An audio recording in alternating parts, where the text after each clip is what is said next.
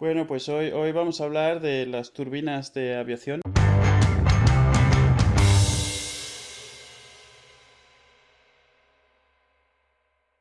Bueno, pues acabó la keynote ya. Ah, vamos a hablar, vamos a intentar comentar súper, súper rápido para que tengamos menos, eh, Eduo tenga menos que editar luego. Eh, vamos a intentar comentar lo que ha pasado. Eh, hoy está conmigo, yo soy Alex, conmigo está Eduo, como siempre. Saluda, por favor. Hola, estoy aquí. No me he caído. Qué tío. Y Pedro, Pedro Jorge Romero. Hola, Jorge. Directo desde no sé dónde, dónde estoy. Eh, necesito, necesito un Apple Watch para que me diga dónde estoy. Madre ya sabes que te saca el planeta y te dice dónde, dónde estás. Eso yo lo encuentro súper útil. ¿eh? Claro, no estás en la Tierra, joder. Y en que, a mí lo que me pareció mal es que te dice dónde estás en el sistema solar, pero no en la galaxia. Bueno, pero eso ya lo triangulas tú. Si, si, te sirve, si, te pierdes, ¿qué pasa? Pues no lo sé, hijo mío. Necesitarás algo especial. ¿Te, te secuestran extraterrestres? Madre mía, vamos a empezar por orden. bueno, yo, yo aclaro, yo aclaro que, que, he visto, bueno, lo de la keynote ha sido un poco, un poco patético, lo, lo, lo, cómo ha estado fallando por todos lados y eso. Eh, yo, yo estaba ilusionado de que lo iba a poder ir viendo mientras hacía la cena, dormía a los niños ahí un poco, y bueno, mm. olvídate. O sea, eh, empecé... Comparado, ha funcionado, yo creo que ha funcionado bien pero mm, fatal comparado con cómo funcionó con el WWDC. ¿Vale? Sí, claro. No, a ver, era, se podía, se podía ver, se podía escuchar, pero tenías que estar súper atento porque, claro, tenías otros idiomas de fondo, a veces se caía, a veces iba lento. Ah, eso sí, eso sí. Yo lo eché de menos cuando desaparecieron los idiomas de fondo. Al principio había como dos pistas de música. Parece que una es como una de ambiente de allí de la sala y otra del sonido que iba para, para digamos, para el streaming. Era muy raro, o sea, durante la primera media hora ha habido... La, carta, la carta de ajuste salía cada dos por tres, la traducción simultánea, la traducción simultánea, pero solo chino y japonés, y creo, o solo chino, vamos. Decía en coreano, no japonés, pero no sé. Yo al principio juraría que era japonés y luego cambiaron a chino. Hombre, el chino, el chino se reconoce con cierta A lo mejor sí. El japonés y el coreano es difícil. Sí, sí, yo escuché que habían habido por lo menos dos, pero claro, no voy a pretender decir que los reconozco. No, el japonés tiene unos ritmos y unas palabras muy concretas que, hombre, si has visto cuatro capítulos de anime, ya te vas quedando con las cosas y sobre todo con los... No con los dejes, ¿cómo se dice? Con, con las No, pero me refiero, me refiero, por ejemplo, a otras lenguas que son, que sí, silábicas. Vale, sí, O sea, es complicado distinguirlas entre sí. El chino, mm. en realidad, se distingue con relativa facilidad. Sí, yo creo que, eh, vamos a hacer un paréntesis, el, el japonés y el coreano son un poco más indistinguibles entre ellos que del chino. El chino. Eso, chino es como muy característico. Sí. Bueno, eh, hacía falta. Vamos a hablar de. ¿Tú crees que sí? ¿En, serio crees que hacía falta? No hacía falta. Hacía falta. Vamos a hablar en orden. Eh, vamos a llevar las cosas. Tengo aquí las cosas apuntaditas. Vamos a llevarlas en orden según se han ido presentando en, la keynote y luego al final, si se nos olvida Ah, eso, eso, es lo que quería decir. Yo no ir, dictando el orden vosotros. Yo tengo un montón de comentarios, pero no sé cuándo fue primero, qué fue después. Vale. Y vamos a ir y luego si nos quedamos al final volvemos a repasarlo todo rápido y listo. Bien. Eh, Apple ha presentado dos modelos de iPhone distintos, los dos llamados iPhone 6, el de 4,7 pulgadas y el de 5,5. El de 5,5 le han puesto el apellido Plus, que yo creía que dentro de todas las coñas de que si era el 6L, el 6 Pro, el 6P, el 6X, el 6XL, etcétera, que se habían escuchado o filtrado o comentado estos días, el chico de Evelix, de Eubelix, quiere decir Evan Blas, eh, se inventó la palabra, o sea, en una entrevista hace un par de días dijo lo de Plus la gente empezó a hacer coñas, con, o sea, a, tomárselo en serio, y él puso un tweet. No, no, vamos a ver que esto me lo he inventado, que es coña. Y luego resulta que ha coincidido. Así que nada. Eh, temas eh, em, comparados con el iPhone 5S. Son los dos más finos que el 5S, pero son ambos de, de, de fondo, de, de, grosor, son distintos. El de 4,7 es de 6,9, es más fino, y el grande, el de 5,5, es de 7,1. Ambos por debajo de los 7,6 milímetros del 5S, mm. con lo cual hay una mejora así. Me extrañaba porque yo pensaba que si uno iba a ser más fino iba a ser el más grande porque podía mm. coger, coger, el tamaño mejor, pero a ver si sabemos, porque yo entiendo que eso al final, el, 5, el de 5,5 lo que va a tener es una batería como la de un camión. Sí, has visto, has visto los tiempos de lo que duran las baterías. Los tiempos son espectaculares. Los tiempos no son, yo no los calificaría de espectaculares. Hombre. Hombre, comparados con los iPhones anteriores, sí. Hombre, comparado con lo que te dura un iPhone ahora. Solo hay algunas cosas que mejoran, ¿eh? Solo mejoran, o sea, mejoran en todo comparado con el 5C, pero no el no un 50%, que sería un eso, o sea, ya no me espero, por ejemplo, que le metan 3000 mAh o más o menos por ahí y que aumenta el doble porque entiendo que la 8 a lo mejor consume o la pantalla sobre todo, las nuevas las nuevas conexiones, etcétera. Vamos a ver, le pones una pantalla enorme al 5 al, 6 Plus y consigues que la batería dure más. es decir, Sí, pero ya que eso que digo, que entiendo que le han puesto el doble de capacidad de, de voltaje. De bataje, quiero decir. Bataje, ¿verdad, Edu? Bataje, con W. Entonces, las resoluciones, esto es súper raro, porque estábamos comentando, era una de las cosas que yo llevaba claras, claras, claras a esta presentación. Una, era que el de 4.7 iba a tener la resolución de 750p, es decir, mm. escalado 640 del, del, actual a 750, 16 novenos, etcétera, pum, tal cual. Ya está. ¿Esto por qué? Pues porque lo dijo Gruber y Gruber pues hizo sus cuentas, pero esto venía de unas fuentes. Si tú te ponías a leer entre líneas, eh, a leer entre líneas el post de Gruber y luego cosas que dijo en Twitter, te dabas cuenta de que al final esto lo que sea era que se lo habían soplado. Y de a partir de él hizo unas cuentas sabiendo el resultado. ¿Vale? Esto es como cuando en un examen alguien te dice el, resultado de la prueba, ¿no? Y ya te inventas tú la paranoia para llegar a, ese número. Y con Gruber ha pasado lo mismo. ¿Qué pasa? Que resulta que con la de 1080, el de 5,5 tiene una resolución de 1080p, una resolución Full HD estándar. Y Gruber dijo que iba a tener 1232. ¿Qué problema hay? Que realmente tiene 1232 a nivel de renderizado y luego lo hace un downsize a 1080p.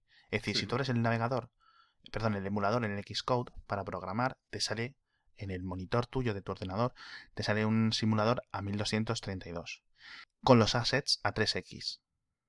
Y luego hace una reducción a 1080p. ¿Por qué hace una reducción a 1080p en vez de hacer una pantalla de 1232? Son Pero es, es, lo mismo que hacen en el MacBook Pro, ¿eh? Retina. Eh, no. El MacBook Pro Retina. No, no, no, no, no me refiero. O sea, hay 1080 píxeles físicos. Sí en el MacBook Pro Retina hay muchos más píxeles y hace un downsize a menos píxeles, eh, a pintar menos píxeles. Es decir, donde, un, donde pinta uno, o sea, donde mm, procesa uno, eh, perdón, donde procesa cuatro, pinta uno. No, al revés. ¿Vale? Y aquí es lo contrario. No sé si me ha quedado claro. Es decir, hay muchos más. En un MacBook Pro Retina hay muchos más píxeles que resolución luego que emite. Y en este iPhone 5, 5 este iPhone, iPhone Plus, perdón, es lo contrario. Es decir, renderiza más grande de lo que realmente luego tienes en la pantalla. Así que eso es lo que me extraña. ¿Y por qué no hay un iPhone 6 Plus de 1232p? No lo sé. ¿Es posible que el año que viene sea 1232p? Es posible. ¿Es posible que en mayo saquen un iPhone 6 Plus de 1232p? Puede ser. Cosas que no me han gustado de estos teléfonos. Eh, bueno, como siempre, ya sabes que eh, para mí considero muy importante los temas de el, ratio de bezel contra pantalla. Estos lo llevan mm, bastante mejor que los iPhone actuales, pero aún así es está por debajo de la media, digamos, del mercado. Eh, pero por un, por un problema sencillo, que es que Apple no puede eliminar el home button de abajo, que es mejor para unas cosas y peor para otras. Pero bueno, ya digo, esto es un problema mínimo. A cambio de eso consigues un home button que puede resultarte para ti más útil o menos útil. Pero bueno, esto a uno, cada uno, colores. A mí me parece, o sea, que, eh, pero esto ya lo hemos comentado antes, a mí no me parece que sea un problema, es una decisión de diseño. O sea, el problema, yo creo que la base de pensar que es un problema es que la pantalla es más grande o más pequeña, pero eso a mí, por ejemplo, nunca me ha parecido que sea la prioridad. O sea, de nuevo, ahora han crecido el tamaño, han crecido todo el teléfono, no han cambiado especialmente el bezel, tienen ciertas ideas de cómo tiene que ser, no solo el del home button, sino el de arriba también. Sí. Y, es diseño, al final de, cuentas. no, O sea, sí, sí, sí, sí puedo, o sea, sí veo un punto en compararlos, ver cómo cambian, pero yo no lo calificaría de que sea un problema o de que sea algo malo. Es su decisión de diseño. es, es un. Es algo.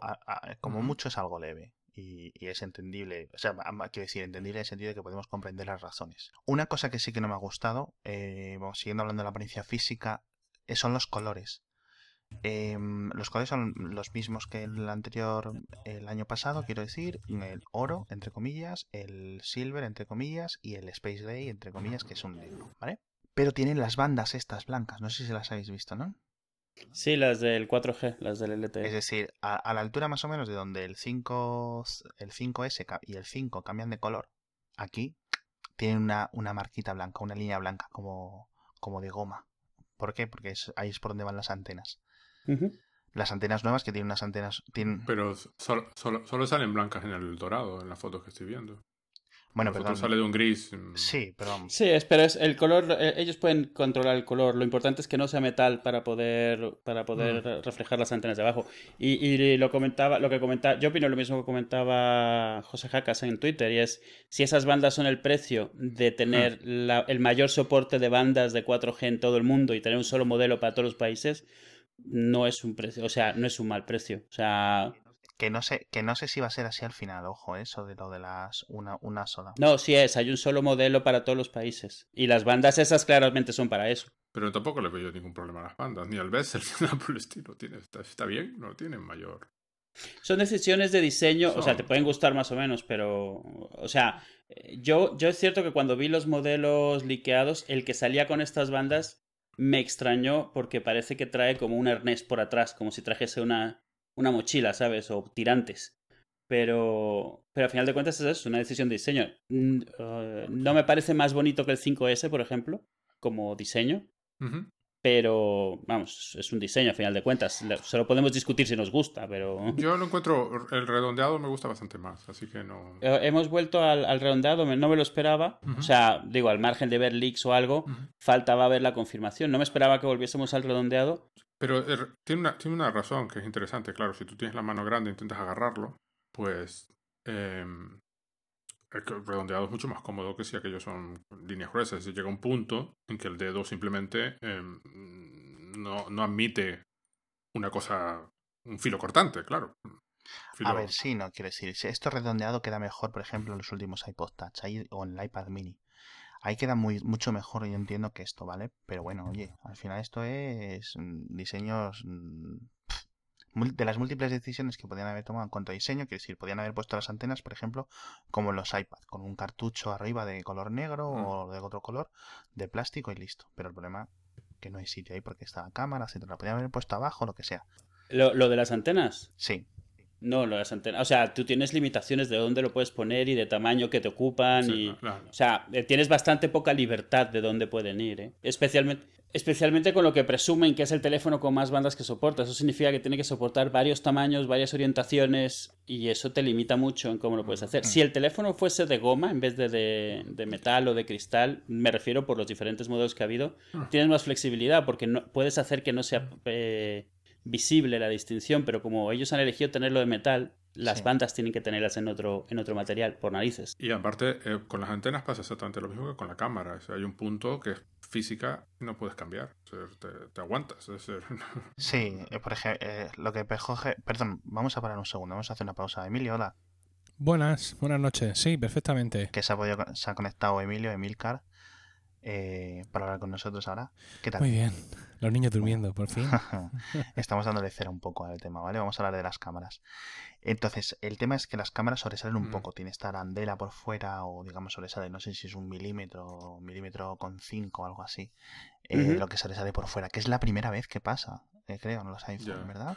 No sé si en los primeros pasaba. No, no, no, es la primera vez, pero también es, probablemente que sea la primera vez que pasamos de cierto umbral hmm. de mínimo de ancho. Sí, esto es una lucha porque los, los, teléfonos siempre todos queremos que pesen menos, que sean más finitos, que, pero que tengan más batería.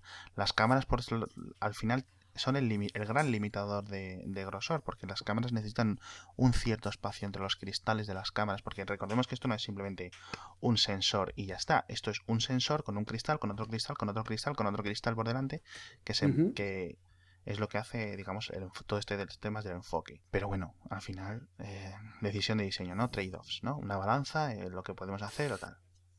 Bueno, en este caso es decisión de, de, de funcionalidad. Decides que si quieres tener cierto cierta, cierto lente, cierta capacidad óptica. O sea, la, la, física te dice, pues metes esto en la fórmula y te sale esto. Y Exacto. no hay para atrás. Sí, a menos hasta que se invente nueva tecnología que, que hombre, ha pasado. Podrías haber optado sí. por no hacer el teléfono tan delgado, pero como uno de sus puntos es que todos los años es más delgado que el anterior, pues eliges una de las dos. ¿no? Sí, no, sí hay, claro. y, y, hay pocas formas de evitarlo. O sea, una forma de evitarlo sería, por ejemplo, hacer, no digo que lo hagan, pero la única forma de hacerlo más delgado es hacer la cámara que esté en vertical y a lo mejor, por ejemplo, que pivotase o algo así. Es la única forma. O sea, ya no, no es ya... muy complicado. No, no, no, no digo que se hiciese, me refiero que ya tienes ese límite físico, ya no hay para atrás. Exacto. Es un poco como cuando los teléfonos, los relojes calculadora de los años 80, que llegó un momento en el cual no podías meter más teclas porque el dedo no te permite apretarlas, no hay más, es lo mismo. Yo, o sea, hay... yo tuve un Nokia N93 que me encantaba y era un teléfono Transformer, claro, cuando lo querías usar de cámara se transformaba porque la óptica estaba colocada de lado. Sí, claro. Porque no, no había espacio. O sea, tenía un zoom óptico 3 por ya el solo hecho de que tuviese un zoom óptico 3 por hacía que. Sería lo que más bueno, ocupara dentro de. Claro, ya tenía que moverse la lente, con lo cual ya. Exacto. El ancho del teléfono ya no te daba.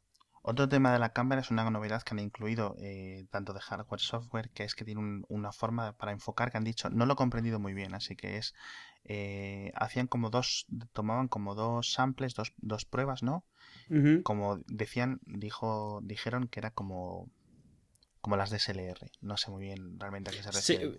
Sí, sí tenía varias cosas nuevas. Una de ellas es el enfoque continuo que le llamaban, que era, o sea, es precisamente, o sea, bueno, por un lado, enfoque mucho más rápido, que ya se agradece siempre.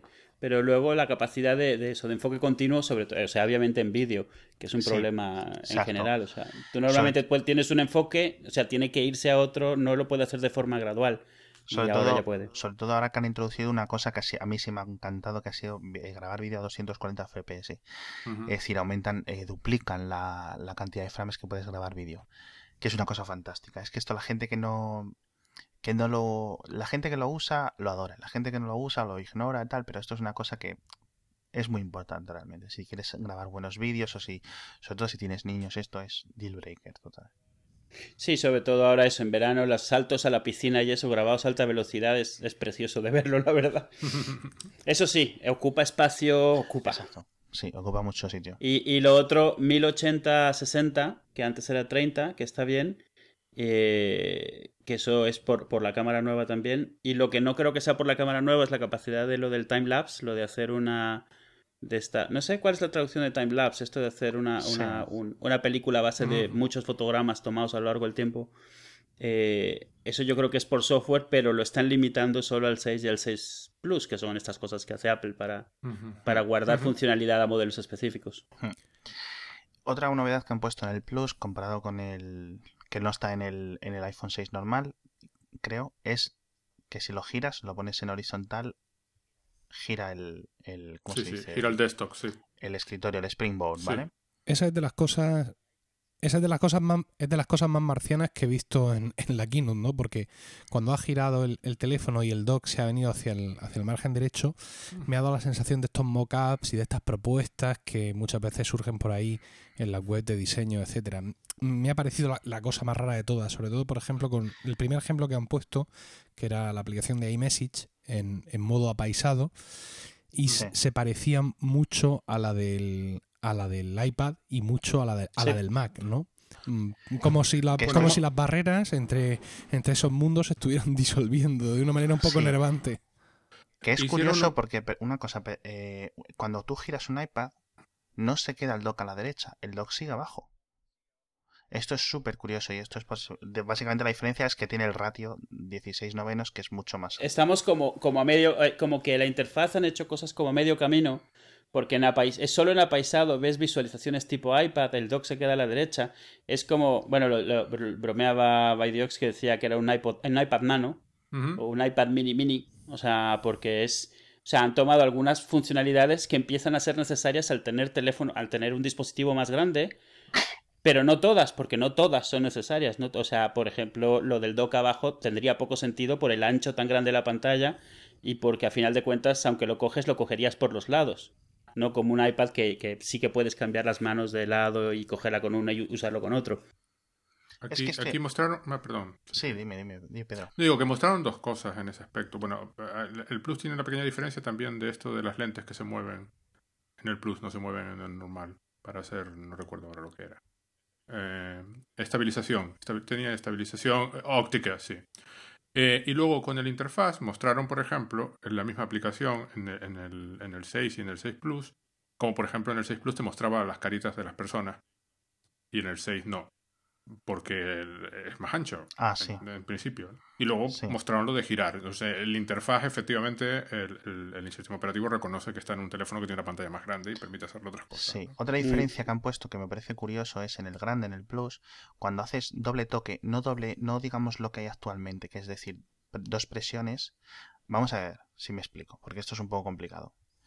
Actualmente, voy a hablar despacito, actualmente los iPhone cuando haces doble tap, table, te abre el, el menú de últimas aplicaciones abiertas. ¿sí? Al botón de, al botón home, dices. al botón de home. Pero esto es haciendo, mm, digamos, como dos presiones largas, ¿no? Si ahora haces dos rápidas, lo que hace es que te acerca los iconos hacia abajo. Es decir, el springboard baja para que con un dedo llegues a los iconos de más de arriba. Sí, esto, y esto es obviamente una necesidad precisamente, no una necesidad, pero es una decisión que han tomado para tratar de mantener el uso, digamos, de una sola mano. Y Sí. es lo que le llaman reachability. Y, Sí. y a final de cuentas lo que te hace es eso, deslizarte toda la pantalla hacia abajo para que llegues arriba. Esto Supongo es que, le, complicado. que le das Esto dos es- veces más y vuelve a subir, no lo sé. Estos son temas muy complicados y me jugaría una mano o las dos manos, que son las que hay que usar con el iPhone 5S, 5, o sea, perdón, el iPhone 6 Plus, joder, que se te llena la boca al decirlo. Eh, que muchas cosas van a cambiar en iOS 8.1 y en iOS 9. De estas cosas, digo, ¿eh? De esto de doble toque que baja las cosas, que esto que hace tal, que esto... ¿Sabes a lo que me refiero? Que se gira pero se queda el menú del el dock a la derecha. Todas estas cosas yo lo veo que van a cambiar muchas cosas. Yo creo, yo creo que obviamente son cosas que van a ir refinando a medida que vean qué tal funcionan, pero, pero, pero entiendo por qué lo están intentando. Es un poco como lo del zoom Que son... que han metido, que, me- que el zoom es simplemente hacer todo un poco más grande, pero incluido iconos, incluido cosas, algo que, que nunca lo habían hecho, siempre se había mantenido la tipografía. Y es un poco eso, reconocer que las necesidades cambian y que no tienen del todo claro exactamente en todas las cosas que pueden cambiar. Entonces están ofreciendo algunas cosas, pero esto está clarísimo que está abierto a que sea, a que, a que se vayan refinando. Otra cosa que han añadido en el 5 Plus, perdón, en el 6 Plus, por Dios, 6 Plus, es el teclado de Apple. El te- diga, ahora sabemos que en iOS 8 podemos tener diferentes teclados, pero en el oficial de Apple, el que viene preinstalado con los teléfonos, el, de- el por defecto, tiene teclas especiales para cortar y pegar. Y, otras a la derecha y a la izquierda y a la derecha, cuando se pone en modo apaisado, es decir, horizontal. Esto es curioso y yo me pregunto que de esto debería de llegar al iPad, que es donde más falta hacen estas teclas. ¿Sabes? Para enviar correos, para escribir, para hacer documentos de Word o de Pages. eh, Esto es muy importante el iPad. Debería llegar al iPad. Nos enteraremos en octubre. ¿eh? Vale. Sí, yo, yo asumo que la razón de tenerlo es precisamente porque tienes más espacio y lo puedes poner. Eso dice que sí, que debería acabar en el iPad. Pero claro, como en esta no se ha hablado ni se ha, ni se ha mencionado que exista una cosa llamada iPad, Pero escucha, es que esto es curioso. Ah, Estoy pensando, porque el iPad, al ser eh, 4 tercios, digamos, es más cuadradito. con lo- y esto, al ser 16 novenos, es como. Vale, ponemos el teclado. El teclado tiene que estar. eh, no puede ser muy alto porque entonces tapa el contenido. Con lo cual me queda bajito y me queda mucho sitio hacia los lados, ¿vale? Con lo cual me quedo con hueco ahí para poner algo. Y yo creo que 100 poner. Es decir, que si a lo mejor no llega al iPad, pues es porque han decidido que no cabe. En, en 4 tercios, me refiero, ¿vale? Otra cosa que quería comentar. eh, no hay versión de 32 gigas. Eh, pero, eh, Dime. perdonad un momento, no, no hay que, no hay que esperar a octubre para ver el tema del iPad, porque creo que hoy ha salido Golden Master de iOS 8. Y, y, si, y si gira o no gira el dock en el iPad, mm, alguien ya lo sabe esta noche. Yo creo, Que vamos yo creo que no va a girar, se ¿eh? está tra- están trabajando en, en iOS 8.1. O sea, esto es quiero decir, es, es una es una obviedad, que se, pero quiero decir, cuando el iPad va a salir 8.1 casi seguro. Y hay muchas cosas que van a cambiar para los iPad. Es decir, que a lo mejor que iOS 8 te lo pueden ahora el iPad Air o el iPad Mini Retina, etcétera, sí, perfecto. Pero cuando vengan los nuevos, habrá una versión con cosas específicas que necesitan para los para los iPad nuevos. Eh, quería comentar, lo de- decía lo de los 32 gigas. Para que no haya visto la keynote. Sigue la versión de 16 gigas como la básica y la siguiente por 100 euros o 100 dólares más sube a 64 y la siguiente sube a 128 en los dos iPhone. ¿Por qué puede ser esto?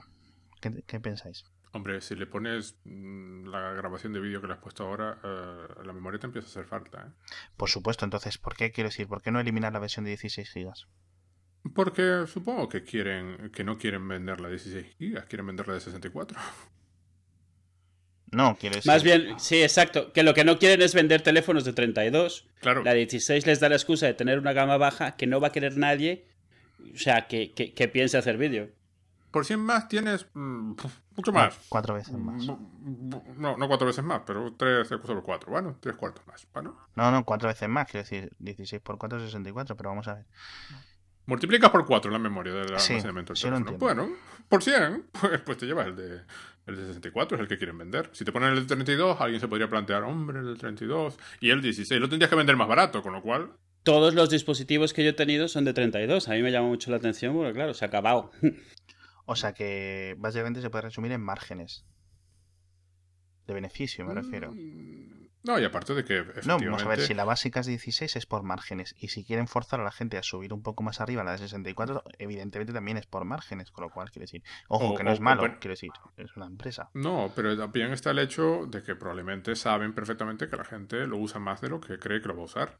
Y los que se compran el 16 piensan que van a usar el 16 y luego se encuentran con que se Van a- va a haber- la, va a haber la- prole- la- la otra foto. Con lo Va a haber cual, problemas. bueno, pues tal. Va a haber problemas. Aunque imagino que. el de si- 64 tiene el precio del, del de 32 que tenía, ¿no? Sí, no va, Sí. No, va a haber pro- no va a haber problemas porque el precio no, no ha- O sea, han llenado el hueco del 32 con el precio de 64. Yo creo que, no- no- Ujú. Sí, me refiero. Yo me refería. Dime, Em- Emilio. que lo que no se entiende es que siga el de 16 y el, y el, el precio del de 16 eh, no lo ocupe el, el de 32. Aquí lo que pasa es que los iPhones superiores han bajado 100 euros de precio y el iPhone más barato Mm. sigue igual. Esa es la realidad. Y es una de Sí, estas cosas que, claro. que sencillamente no se entiende. ¿Por qué lo han hecho? No, Por- sí se entiende. Yo no lo entiendo. Claro. Quiero decir, no, no hay ningún motivo para sí. mantener un iPhone de 16 gigas. O sea, sí, se entienden. O sea, no sé, es que no lo, no lo entendemos porque lo vemos como consumidores. Ellos, como fabricantes, tienen su estrategia. Su estrategia es similar a cuando tenían el iPad 2, por ejemplo, y nadie entendía por qué. Porque quieren vender lo mínimo indispensable, pero poder seguir tener un hueco en ese mercado, pero no quieren vender en ese mercado más que la gente que necia- neciamente quieran. Entonces, eso es, eh, eh, o sea, para mí eso es lo que están haciendo, es dejando un hueco para quien quiera el gama más baja, pero de una manera que saber que solo lo van a comprar esos y nadie más. Yo, por ejemplo, yo normalmente compraría el de 32, pero la, mucha, muchísima gente compra el de 16. Es más, yo conozco mucha que compra el de 8. No, no lo entiendo, pero lo hace. Este es dar un gama baja y asegurarte que nadie lo va a comprar más quien realmente esa sea su condición para, para comprarse un teléfono. Porque además eso, le dices, por 100 más, el de 64. Bueno. No Es lo que sé. Sí, pero es que esos 100 más no son, no son tan rápidos. Yo, por ejemplo, compré el de 16, el, el 5S16, mm, por precio, mm, directamente. Eh, mi mujer Rocío tenía un, y sigue teniendo un 4S de 16 GB, pero sobre todo ella, que es menos disciplinada a la hora de mantener su teléfono, está hasta los pelos de los 16 GB. Y ya teníamos claro que ella va al iPhone 6 y ella iba al modelo de 32, que ahora ha resultado que va al de 64. Ujú. Ya le he dicho que no la quiero ver hoy quejarse esta vida, ¿no? Evidentemente. Pero Pero, que ya, claro, ya llegamos a un momento en que eh, el tamaño de las fotos, el tamaño de los Claro. vídeos, incluso el peso de las aplicaciones, te está forzando un, un poco, un poco hacia arriba. Por ejemplo, mi señor padre, eh, en sus ciclos in- incomprensibles de comprarse iPhones en junio, eh, esta vez lo que le, arrastró a no esperarse, él tenía un 4S, fue precisamente que estaba harto de las limitaciones de su iPhone de 16 GB, porque le gusta llevar música en el teléfono, le gusta llevar dos o tres juegos para los nietos y ya no lo soportaba más. Papá, que sea el iPhone 6, no sé cuántos, que es más grande, que nada, narices, no, no, no tuvo razones porque él necesitaba ya sus 32 GB, ¿no? Entonces, pues bueno, eh, en ese sentido entiendo que, que, que la gama baje hacia abajo, ¿no? O sea, que se recuperen, que el de 64 ocupe el espacio de 32, etcétera. Lo que insisto, no termino, ellos evidentemente, como habéis dicho, tendrán sus motivos comerciales, ¿no? Pero no termino, o sea, ese 16 se me, se me antoja ahí como que se me queda muy, muy colgado. No, por eso es. Es simplemente decir, mira, está este 16 aquí, pero mira, por, por 100 más tienes este 64 aquí al lado. No, ah, pues, ah, pues ah, bueno, tal. Si le pones el de 32, ya, ya no hay problema, te compras el de 32 y pasas Sí. de todo. Yo creo que ahora es lo que decís vosotros. Y si ya te vas a gastar 700 euros en un terminal, sube 100 euros más, que es un 15, un 14% extra y, te consigues el de 64 que te va a hacer la vida mucho más fácil durante el año o dos o tres años que lo estés usando. Sí, algo, algo que cuesta mucho entender es que Apple no es nunca, ni nunca lo hará, intenta cumplir con todas las peticiones de los clientes, sino intenta cumplir con las mínimas que le convengan. Y, esto es parte de eso. Es, o sea, va a haber gente que va a ir buscando lo mínimo, pero la idea es que no se lo lleve. O sea, y, se lo lleve la mínima. Y está claro que lo que quiere Apple es, tener, es, es empezar a subir la gama en general. Y 64 para ellos realmente es el mínimo que deberías de tener. Y el de 16 es un poco como poder decir, bueno, ahí está el tu gama baja para que puedas entrar y no te vayas de, de primeras y ya haya más oportunidad de que a lo mejor te pilles el de, el de 64. De, el de, como dice Pedro, o sea, el de 32 para un montón de gente es como ideal. No es demasiado grande, no le cabe mucho, pero no es el más bajo.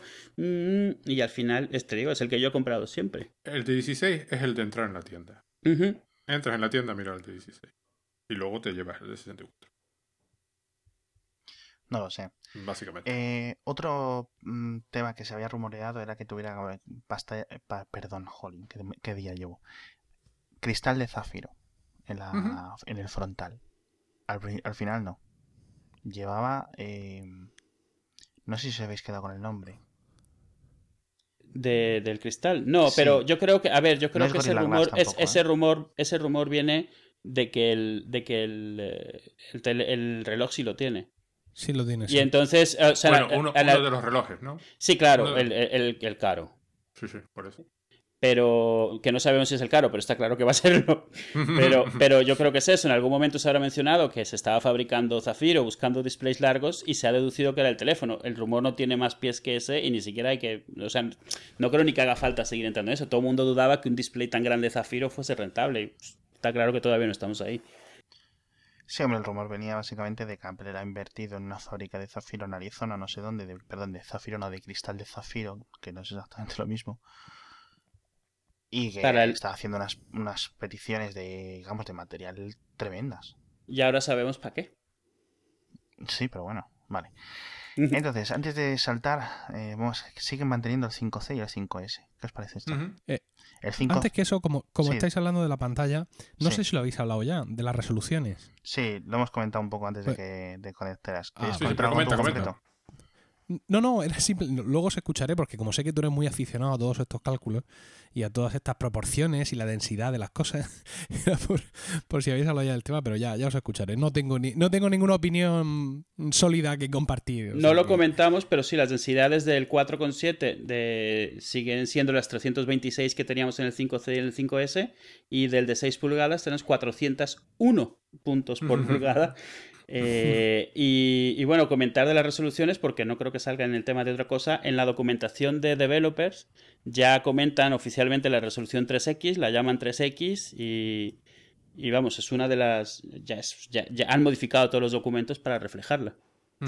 Oye, y para dar paso a hablar del resto de la gama, eh, no sé qué os parece. Eh, el, el, año pasado el 5S marcó una distancia con respecto al 5, uh -huh. eh, sobre todo por la arquitectura de 64 bits y por el Touch ID. No sé cómo veis eh, la distancia que pueda marcar el iPhone 6 con respecto al 5S. ¿Creéis que lo baja muy abajo? No. O... Yo creo no, que... es, es, es, es, literalmente una generación nueva. Todo es un número por encima. Pero es, es evolutivo, no es, no es un salto tan grande. No. -huh. Yo ya digo, desde el. Juraría que desde el 4, desde, desde el salto del 3GS al, cuarto, al 4, no ha habido un salto eh, que dices tú, madre mía. Esto aparte, voy, a, voy, a, tirar el viejo porque es que, vamos, esto es. Aparte de que, de que Apple no suele hacer ese tipo de saltos, ¿sí? suele hacer mmm, cambios que, que, es, que tengan. que Vamos a ver.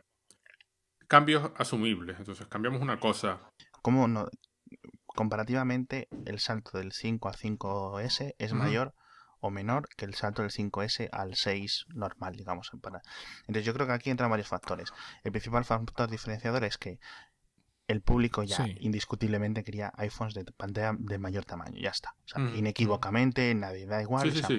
yo, por ejemplo, entiendo que la gente eh, queramos seguir con los eh, móviles de 4 pulgadas, etcétera. Yo creo que en el futuro, a lo largo de 2015 sobre todo, vamos a ver teléfonos digamos, de, 5, de pulgadas, de 5 pulgadas en el mismo tamaño total del, del, teléfono en los que hoy tenemos cosas de 4 pulgadas. Y eso es una ventaja para todo el mundo y es una, y es una cosa buena. Y creo que poco a poco llegaremos a, a unos límites y a unas estabilizaciones. Pero aquí es, el chip A8 es unos, un 20% más o menos más rápido que la 7. Tampoco había mucho que rascar si querías subir mucho, sin, perdón, sin subir mucho el, los ciclos del reloj, ¿vale?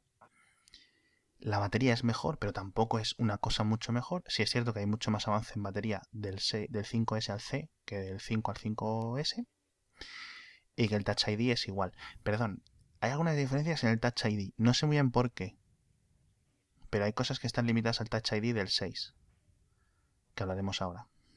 De todas formas, a eso me refería. Quiero decir, tú haces un cambio y, por ejemplo, del 5 al 5S, pues cambias el chip y lo haces de 64 bits, pero yo el tamaño de la pantalla ya lo había eh, cambiado.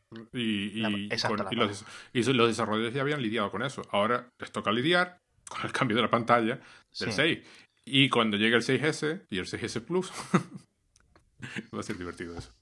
Pues no sabemos con qué, habrá que lidiar. El A8 es básicamente la 7 en 20 nanómetros, si no me equivoco.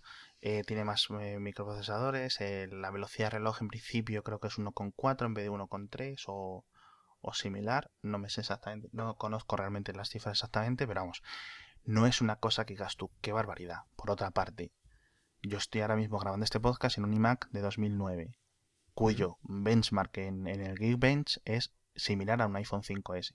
Es decir, estoy usando un ordenador que es más o menos igual de potente que un 5S. Pues yo creo que estamos llegando ya a sitios que vamos a intentar ahorrar batería. Más que ir a más. Quiero decir, ya tenemos procesadores que pueden mover una cámara de la leche, hacer un manejar unas conexiones de la leche, eh, mover una cantidad de píxeles de la leche, etcétera. Vamos a intentar ahora hacer eso, pero con menos bataje. Para salvar batería, ¿vale? Creo que es la opinión, o sea, es mi opinión. Entonces, vamos a hablar de precios antes de saltar, ¿vale? Uy, yo estoy contentísimo. Eh, sí. Estoy contentísimo de que se sepan los precios. Sí, esto es fantástico, esto es súper raro.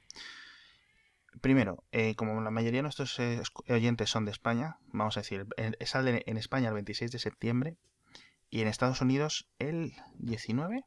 19, sí. Sí, bien. Una semana de diferencia. Vale. Esto es fantástico porque yo me estaba esperando ya a mediados de octubre. Pero bueno, precios. Para el iPhone 6 normal, 700 euros, 800 euros para la versión de 64 GB, 900 euros para la versión de 128 GB. Y en el Plus lo mismo, pero 100 euros más, es decir, 800, 900 y 1000 euros. ¿Vale?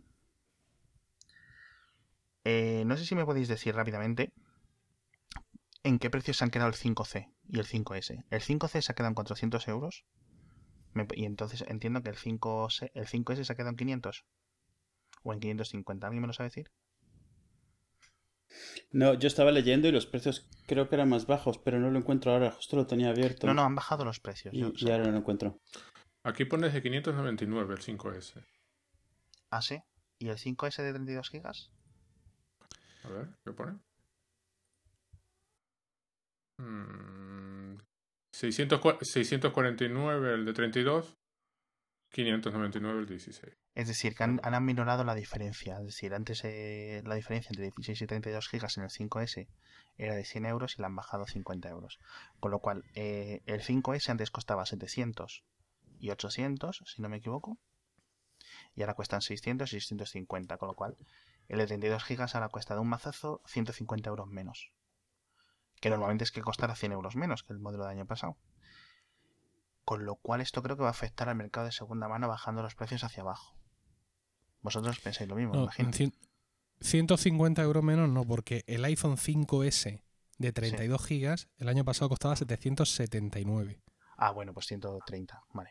Son 130. De hecho, digamos, el iPhone principal, por así llamarlo de alguna manera, ¿no? el, modelo, el, el 6, de este año, que es el comparamos, que el comparamos con el 5S del año pasado, realmente ha subido. Ha subido eh, 20, 20 euros, ¿no? El modelo 16 GB el año pasado, el 5S, estaba en, en 679 y este año nos vamos a 699 y exactamente igual los otros modelos. Vale, han bajado era todos 7.9, era todo 7.9 y este año es 9.9, el, Ujú. el iPhone, el, el modelo principal. Sí, que esto tiene que ver un poco el- cómo se mueve el euro. Está bajando el euro, con lo cual, pues con menos euros compras, o sea, con los mismos euros compras menos dólares que antes. Al final es lo que hay. ¿Queréis que saltemos a los temas de las novedades que han presentado de Apple Pay, etcétera? Eh, sí. Eh, eh, después del iPhone, ¿qué fue lo que anunciaron? El Apple Pay, ¿no? Sí. Yo, antes que eso, mm, analizaría un poco la- lo que fueron nuestras predicciones al respecto. Eh, eh, sobre todo, no sé, incluso la- la- las últimas ideas que yo he tenido, ¿no? Creo que no- Sí, nosotros eh, aventuramos de que salía el iPad porque realmente creo que, que en ese momento lo vimos muy claro. Bueno, el- la, la actualización de los iPads es, es menor, es leve, ¿por qué no meterlo todo aquí ya? Y yo creo que es que infravaloramos la importancia que para Apple tiene precisamente Apple Pay que es lo que, digamos, lo que viene ahora en la presentación, ¿no? A mí me ha sorprendido un poco todo, todo el sistema, de cómo lo han planteado, cómo, cómo el teléfono escanea tu tarjeta y contacta con tu banco, que esta, es- esta es la parte buena. Aquí es donde ha vapuleado a la gente de Coin, esta tarjeta que no sé si conocéis. sí. Bueno, los ha hundido. O sea, ahora mismo están pues, los muebles de la oficina sacándolos por eBay porque están, ahora mismo están muertos y enterrados ya, esta gente. Entonces, pues me ha sorprendido mucho cómo lo tenían todo, aunque se había rumores, cómo lo tenían todo atado y bien atado. Eh, la seguridad del tema, o sea, nunca conocemos tus tarjetas, nunca conocemos lo que has pagado por las cosas. sí, El cómo han convencido a los bancos y a, y a muchos grandes comercios de que, de que in- in- instauren el sistema hasta tal punto que el hecho de que esto funcione con NFC al final es lo de menos. O sea, No, no te creas. Yo creo, yo, NFC. no, yo creo que al revés. Es, es muy importante porque una de las razones que creo que han hecho que convencerles es que por NFC el iPhone te funciona como cualquier tarjeta contactless que tengas ahora. Entonces, de alguna manera, esa es la tecnología que los bancos han apoyado. Entonces, al tú, o sea, tú lo que haces es que conviertes tu teléfono en todas tus tarjetas NFC, ¿vale? O sea, eh, por lo que he estado viendo, tu teléfono, tú, lo, tú eliges cuál tienes, lo pasas por el contactless y es como si hubieras pasado esa tarjeta. Entonces realmente ha sido una forma de montarse en el mismo barco que ya se han montado los bancos y aprovechar la infraestructura que los bancos ya han puesto en las tiendas. O sea, tú usas el mismo contactless que existe hoy. Entonces esa es una manera de ganárselos. En vez de intentar obligarles a sí, implementar sí. algo nuevo, es una forma de meterse, meterse a su casa, pero ellos, pero ellos llevar su propia cosa. Entonces, ¿qué es lo que tienes? Por un lado, tú eh, guardas, digamos que guardas las, tus tarjetas dentro del iPhone para no tener que sacarlas y eso te da como una forma de convencerles de que te permitan usarlas de otras maneras. Entonces yo creo que, yo creo que el NFC, eh, o sea, nos reíamos porque lleva años que si el NFC, el NFC sí y el NFC no. Lo que han hecho ha sido, a mis ojos, es meter el NFC para poder ganarse a los bancos. O sea, sí, porque literalmente. quiero o sea, decir, los bancos y los comercios han hecho una inversión en poner unos terminales para pagar con NFC. No les vas a decir, bueno, pues tiráis esto si ponéis unos Bluetooth, porque es que es, es una inversión eh, Sí. millonaria. Entonces, además, esto es un estándar internacional. Y ya está, y es lo que hay. Y el NFC, de verdad, es súper cómodo. O sea, yo, por ejemplo, cuando estuve en el hospital, esto de ir a la máquina de las Coca-Cola, pasar la tarjeta por delante y que te caiga la Coca-Cola es como, no sé, vivir en el siglo XXIII, de verdad. Es una cosa estúpida, pero- pero... Lo que te quiero decir es que mm, lo que no favorece, digamos, la implementación en el, en el iPhone del NFC es, digamos, todo el esquema de NFC que están siguiendo los teléfonos Android, todos estos accesorios, todas estas pegatinas, porque el iPhone con todo esto no va a funcionar. Es Es que da decir, igual. están usando- es que da igual. es están que- usando NFC, pero, pero simplemente, digamos, que lo están, lo están asimilando dentro de sí Pero como parte de la plataforma Esto es de como pago. cuando un iPhone no se podía pasar MP3 por Bluetooth con un Nokia de hace 50 años. Es que da igual, porque es que Apple usa el Bluetooth para lo que le salía del- de la pichurri y usa el NFC para, lo que- para solo para esta Sí, cosa sí, exacto. ya está. O sea, ha adoptado Es que- el NFC para lo que necesitaban. No ha adoptado resto- el NFC como lo usa nadie más. O sea, de hecho, Eso digo, eso el digo. resto de Exacto, o cosas sea- van a seguir yendo o por Bluetooth o, en, o Wi-Fi entre, eh, de- digamos, entre dispositivos o vía óptica, es decir, enseñando el passbook, el, el QR code, por ejemplo. Es decir, esto de NFC está limitado a esta cosa, pum, ya está. Y además vamos a explicar un poco cómo funciona esto de Apple Pay. Apple Pay no guarda... segundito. los- Sí, Un segundito. Eh, Apple, eh, Edu, que seguro que se lo ha mirado mejor que yo. Eh, hay, hay siquiera versión. mm, No hay API para NFC en el portal de desarrolladores, ¿no? Ni ninguna referencia a nada. Es que no se puede usar, o sea, es que es una no, no se puede usar de ninguna forma, ¿no? De la misma forma que antes las aplicaciones no podían acceder al Touch ID, no pueden acceder al NFC y ya está, es que no hay más. O de la misma forma que ahora no puedes acceder al Bluetooth como te dé la gana. O sea, Pero además que es por un tema de seguridad, porque sí, porque eh, el NFC es lo que le dice. Vamos a ver, vamos a explicar un poco primero cómo funciona Apple Pay. Apple Pay no guarda tus tarjetas ni en el teléfono, ni en, ni en iCloud, ni en ningún sitio. El NFC lo que le dice es eh, a Visa, a la empresa Visa, o a la empresa Mastercard y a la empresa, digamos, Carrefour, que estás usando esa tarjeta o el equivalente a esa tarjeta. ¿Vale? Sí, lo que hace, lo que hace es convertir al teléfono en un delegado de esa tarjeta Exacto. para la, para la operadora del, de, Apple de no sabe. tarjetas. Ni qué has Mm. pagado, ni cuánto te ha costado, ni cuánto lo- ni cuándo lo has pagado, ni, ni, ni por qué, ni nada, ni le interesa, porque es que es mejor no tener esos datos a nivel de seguridad. Sí, sí. Entonces, esto es. ¿Cómo explicarlo? Pues no sé. Mucho más seguro, por ejemplo. Es decir, es que ahora te roban el móvil y te pueden. No, no, perdona. Necesitas tu huella digital, tu, perdón, tu, tu dedo para que esto funcione. Y si te roban la tarjeta, y si te roban la cartera y están las tarjetas ahí puestas, tienen tu número de la tarjeta, tu número del código secreto este de tres o de cuatro cifras de detrás, la fecha de caducidad, etcétera. Con lo cual te pueden hacer cualquier compra online. Sin embargo, con esta forma te roban el teléfono y ya está. Y además bloqueas. Desde el Find My Phone bloqueas. Sí, remoto. Tanto todas las compras que se hayan hecho o se puedan hacer como el teléfono. O sea, les falta a Apple eh, poner la opción de que explote el teléfono. Es decir, le, ponen- le, le pueden poner un S que empiece a contar números de pi hasta que arde el teléfono. Yo lo Ya que, lo que me quedé fue con que, con que insistieron en que Apple no sabía lo que habías pagado, lo cual debe significar que no se llevan un porcentaje de la operación, porque si no tienen ni idea de lo que has comprado y lo que has pagado, Sí, porque no avisa. forma de calcularlo, ¿no? Sí. Eh, me explico. Esto es tengo que poner el enlace. Esto es un poco más complicado. Apple asume contra la- a- eh, Apple negocia uno a uno con las ne- emisores de Mm. las tarjetas de crédito, es decir, no con el Santander o con Bank of America, sino con Visa, Mastercard, Discover, Ajá. etcétera. Bien, Que, que sí saben cuándo usas Que el son- iPhone para pagar. claro, Vale, vale. que son realmente los encargados de que funcionen las tarjetas de crédito, no los bancos. Es decir, a ti, eh, los bancos tienen que pagar dinero a Visa, porque Visa hace un trabajo concreto. La empresa Visa la- se cubre del fraude, cubre los seguros, cubre no sé qué. Por eso muchos bancos te cobran las tarjetas. Eh, entonces, el tema. Apple negocia con Visa. Eh, bueno, bien, pues eh, ¿cuánto me vas a cobrar por esta, tra- por esta transacción? ¿Me vas a cobrar un 1% del mes? ¿Me vas a cobrar 2 céntimos eso? Eh, ¿Cuánto me vas a cobrar? Entonces, lo que se supone, lo que se ha comentado, que las negociaciones han llegado a cabo es que Apple creo que incluso recibe dinero por cada transacción que se hace porque está asumiendo parte del riesgo. Es decir, si alguien compra eh, algo ilegal, eh, Visa tiene que devolver, por ejemplo, te roban la tarjeta y, se compran un balón de fútbol con esa tarjeta, ¿vale? Eh, tú coges y reclamas a Visa y Visa te devuelve los 10 euros, ¿de acuerdo? ¿Qué pasa? Que ahora Apple, por ejemplo, si compra un balón de fútbol a través del Apple Pay, Apple paga esos 10 euros a Visa y Visa te los paga a ti, ¿vale?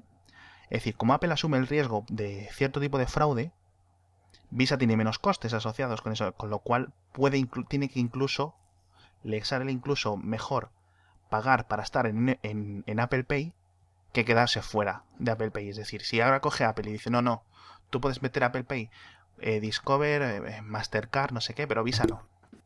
Visa se queda fuera de un montón de dinero, con lo cual prefiere.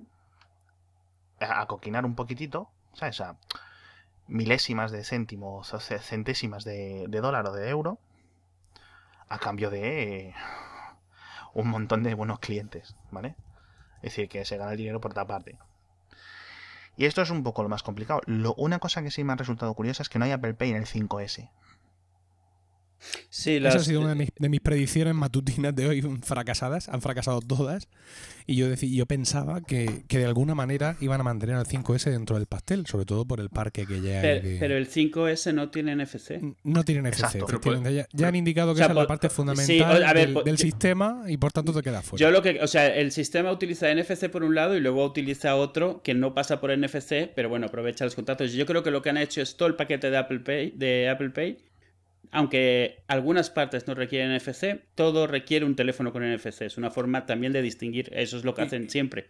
No todas las partes lo requieren, pero es una forma de que ellos separen, que- o sea, por, por funcionalidad, es una forma artificial de dividir eh, eh, sus gamas, que, que ya lo han hecho siempre en el pasado. O sea, esto sí que creo que es una cosa que no se va a poder desbloquear con, con jailbreak, sin embargo, no es como otras. Eh, bueno, nunca se sabe, con a nivel de software nunca se sabe de hackeos y tal, pero bueno. No, digo que no se va a poder porque esto requiere una interacción con servidores Ah, externos. perdona, y ahí sí. es donde, Bueno, sí. donde no hay para atrás. Pero, o sea, es muy inteligente. O sea, esto va a pasar exactamente como con Bluetooth. Cuando hablamos de Bluetooth en el iPhone, no podemos hablar de Bluetooth en general porque es una implementación muy propia, no es como cualquier Bluetooth. Esto es lo mismo. O sea, Apple ha adoptado lo mínimo indispensable que necesitaba para poder aprovechar la infraestructura existente del cliente con el que quería trabajar. Es como cuando Passbook, cuando Passbook Apple pudo haber pretendido crear su propia forma de que se reconociesen los, los pases de abordar y cosas así, por ejemplo, y no lo hizo. ¿Qué es lo que adoptó? Lo que ya utilizaba la industria, que eran códigos ópticos, QRs o códigos de barras Sí, ópticos. de diferentes formas, sí. Y entonces simplemente te pone una interfaz donde el código sea visible. Entonces, ¿qué pasa? Tú puedes ir a un aeropuerto que nunca has sabido, nunca has visto un iPhone y sin embargo es igual que si tuvieras impreso el, el pase de abordar porque el código es el mismo, solo que está en una pantalla de un iPhone.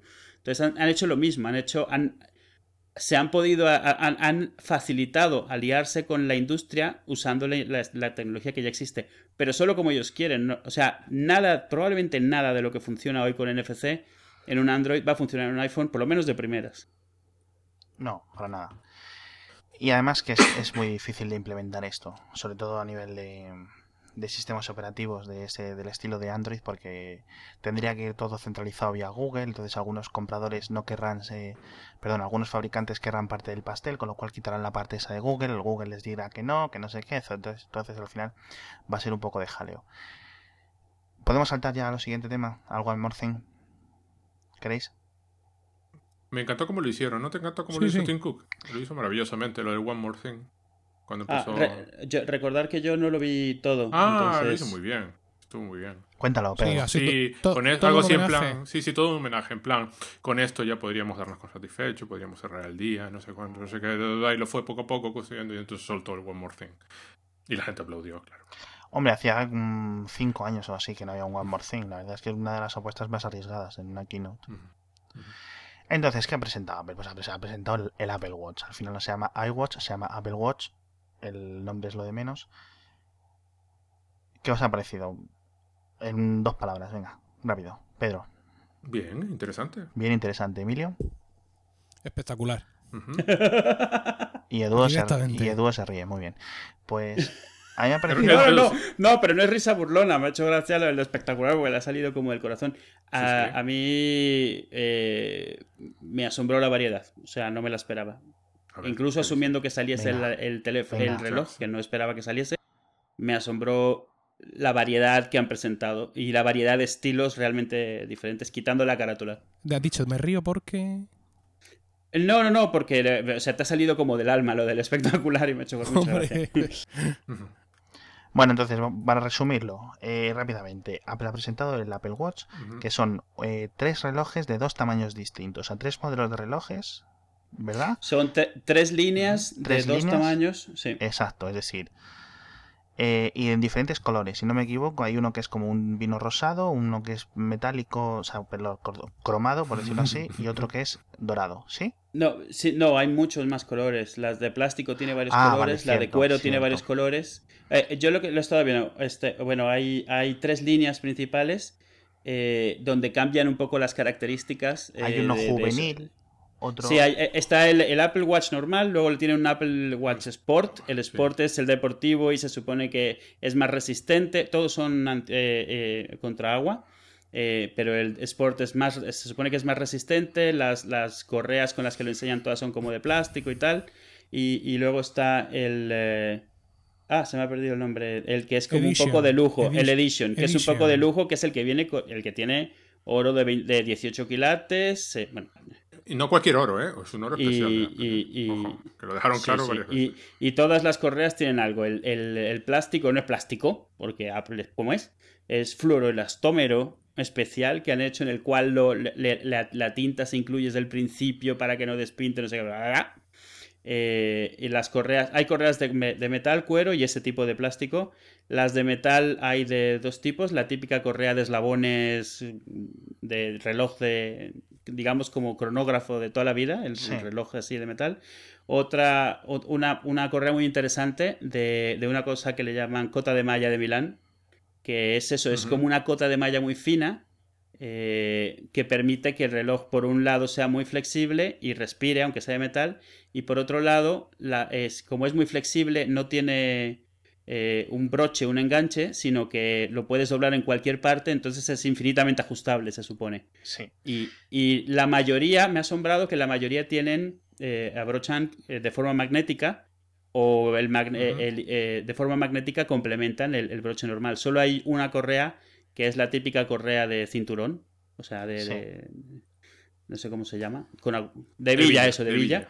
Las otras son todas magnéticas o hay una que es magnética con un poco de villa, pero vamos, todas magnéticas. Esto es impresionante. Para, la preocupación de, sí, para la preocupación de Alex, el, modelo, digamos, el, más básico, el normal, tiene 18 versiones.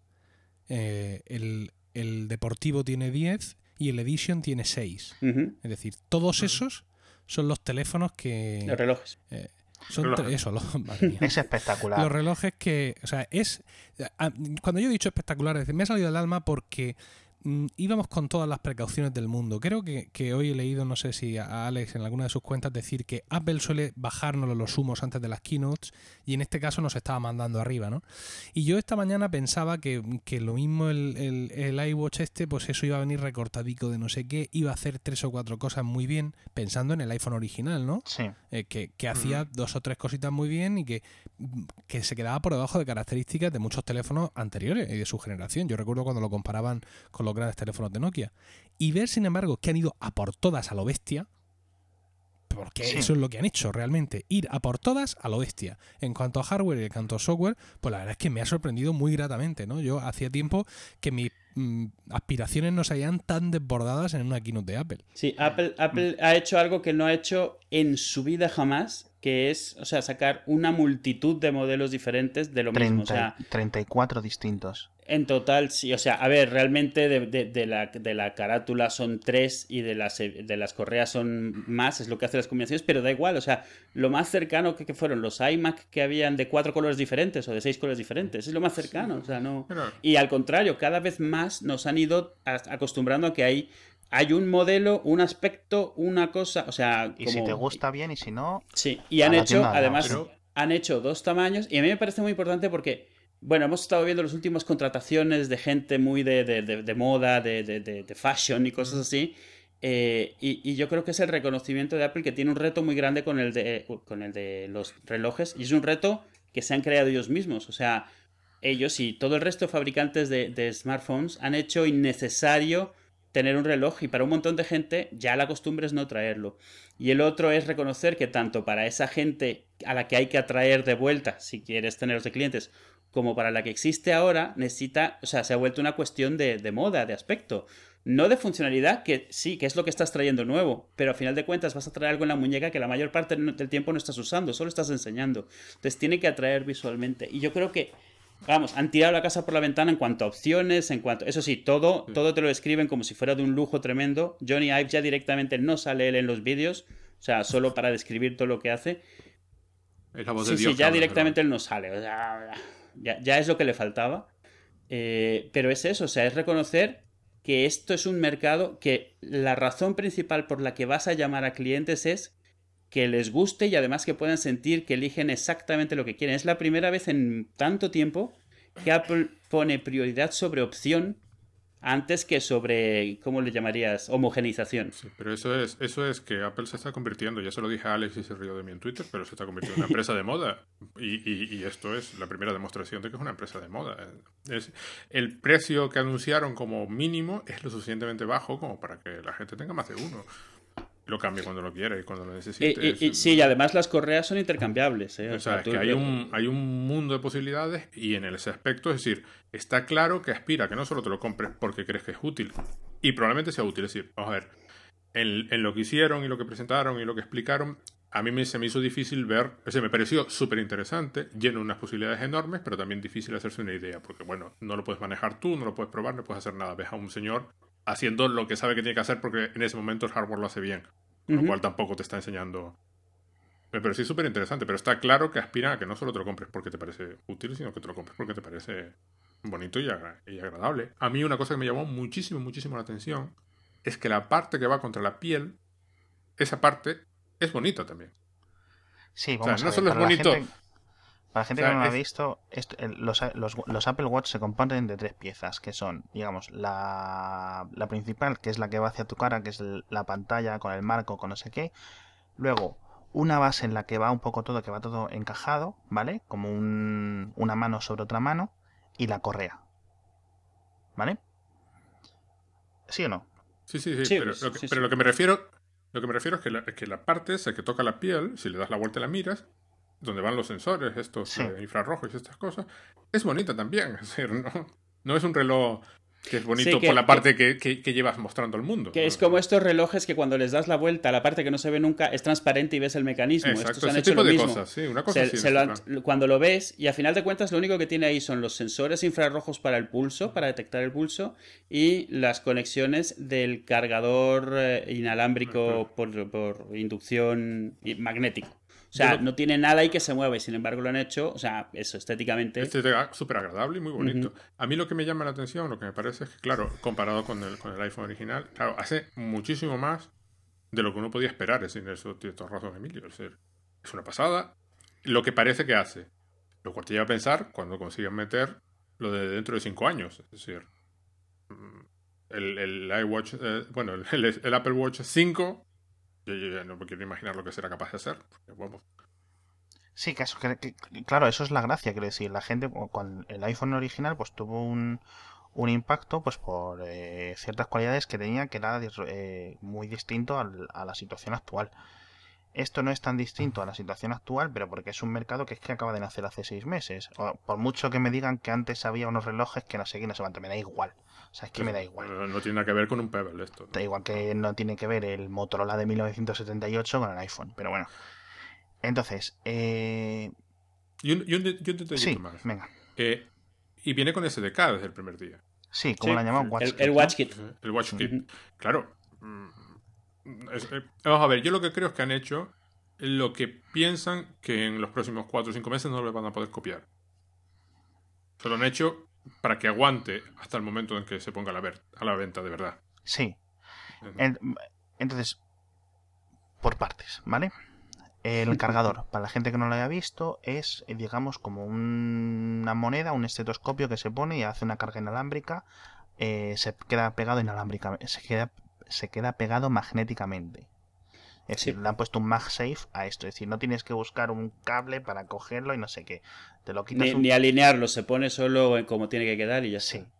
Sí. Te lo tienes que quitar de la mano todas las noches, seguramente, para cargarlo. Bueno, sí, exacto, no hay información de batería, así que. Pero asumimos que no dura más de un día, en principio. Ha dicho que es para cargar por la noche. Sí, sí. Si esto fuera. Lo ha dicho así muy rápidamente. Si esto fuera. Dice yo un conector para cargarlo por la noche claro, bueno. Es, que no lo, ha dejado lo, ha dejado caer. Si esto fuera a durar cinco días o una semana, vamos, estarían riéndose aún de, en el escenario. Y, o sea, yo, sabía que si no lo mencionaban, es que la batería iba a ser similar a la actual. Iba a ser similar a la actual, sí o sí, a no ser que tuviera, ya, ya, dijimos, o una pila de plutonio o magia. Y no tiene ninguna de las dos cosas. O, no tuviera pantalla. Y como tiene pantalla, pues al final es lo que hay. Eh, entonces, yo sí me refiero, yo sí veo una cosa. Y es que me recuerda mucho al iPhone original, en el sentido de los bordecitos redonditos, eh, como Michelin por los lados, etcétera. Pero vamos, esto en dos o tres versiones, aquí vamos a ver una piecita negra que no va a tener borde ninguno, ¿sabes a lo que me refiero? Y va a estar ahí la piecita negra envuelta toda en un cristal y luego ya tú le pones lo que quieras alrededor, ¿sabes? Más chiquitita, Y, más grande. sí, de hecho, viendo, viendo el mecanismo de las correas, está diseñado, está, digamos, sobrediseñado. Y a mí me da la impresión de que la idea de las correas es que sean como el conector del dock, que duren más que este modelo, sino es que las que cuando correas, salga exacto, el Watch 2 exacto, puedas usar Sean compatibles, sí, correas, sí.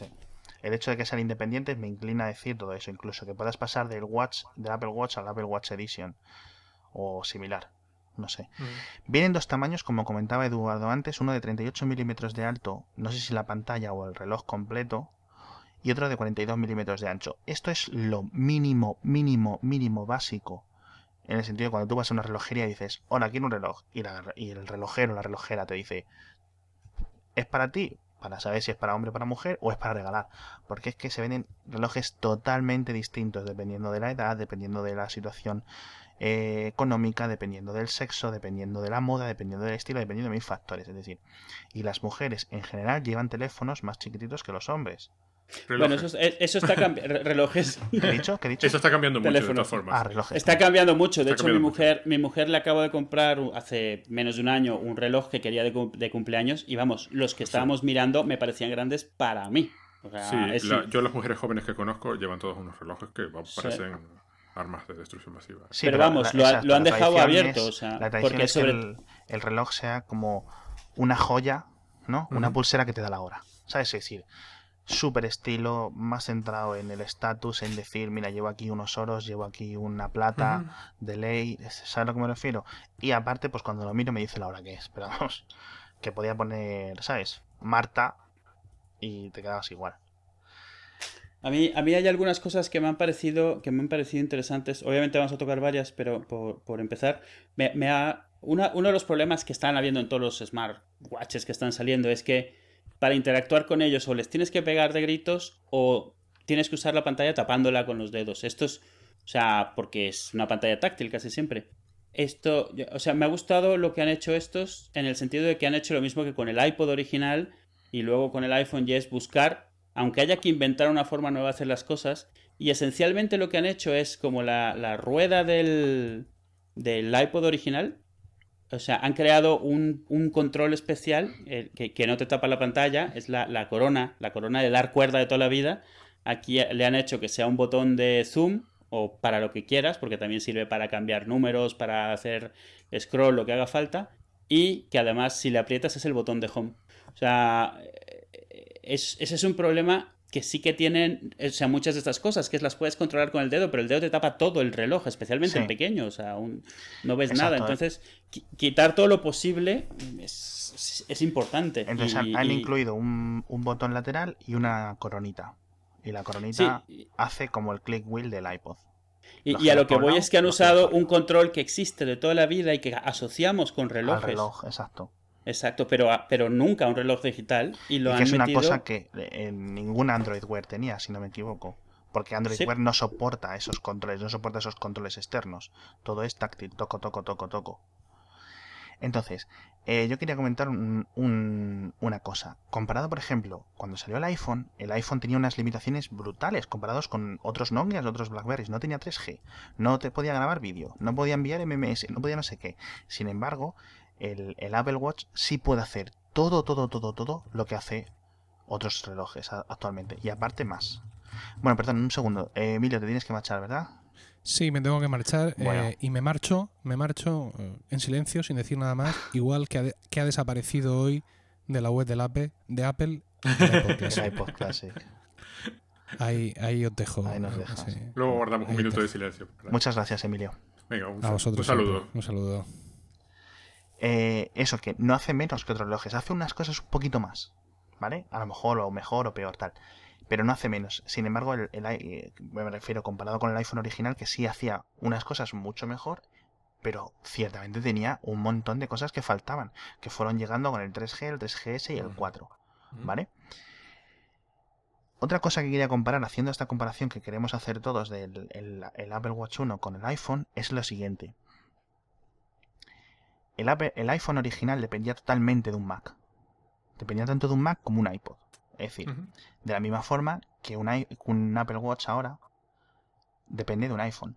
Pero estoy full seguro que de la misma forma que ahora, de la misma forma que ahora un iPhone no depende de un Mac o de un ordenador con Windows, que es una cosa independiente, esto en el futuro, 2, 3, 4 años, será totalmente independiente y puede hacer un montón de cosas vía voz que hoy hacemos con el móvil y que nos haga a muchos dejar el móvil en casa. De la misma forma que el iPhone ha hecho que dejemos el portátil en casa, es posible que esto lo haga. ¿Cómo? No lo sé muy bien. Se irá viendo. Hay que ir probando cosas que, funcionen y que no funcionan, porque esto nada, no nace inventado. Pero la verdad es que el camino esto es, que las posibilidades son altísimas. Estoy un poco, digamos, abatido porque no sé allá, pero es que también, mm, mm, decir, no nos podemos poner en Apple Watch 3 a día de hoy. Necesitamos todas las empresas estas que vayan viendo cómo funciona esto, cómo nos vamos adaptando a nivel social a esto, cómo nos, las personas que lo usan, cómo lo usamos al final al- en la vida real, etcétera. A mí me ha llamado la atención, me, gusta mucho lo del Tactic, por ejemplo. Parecido un...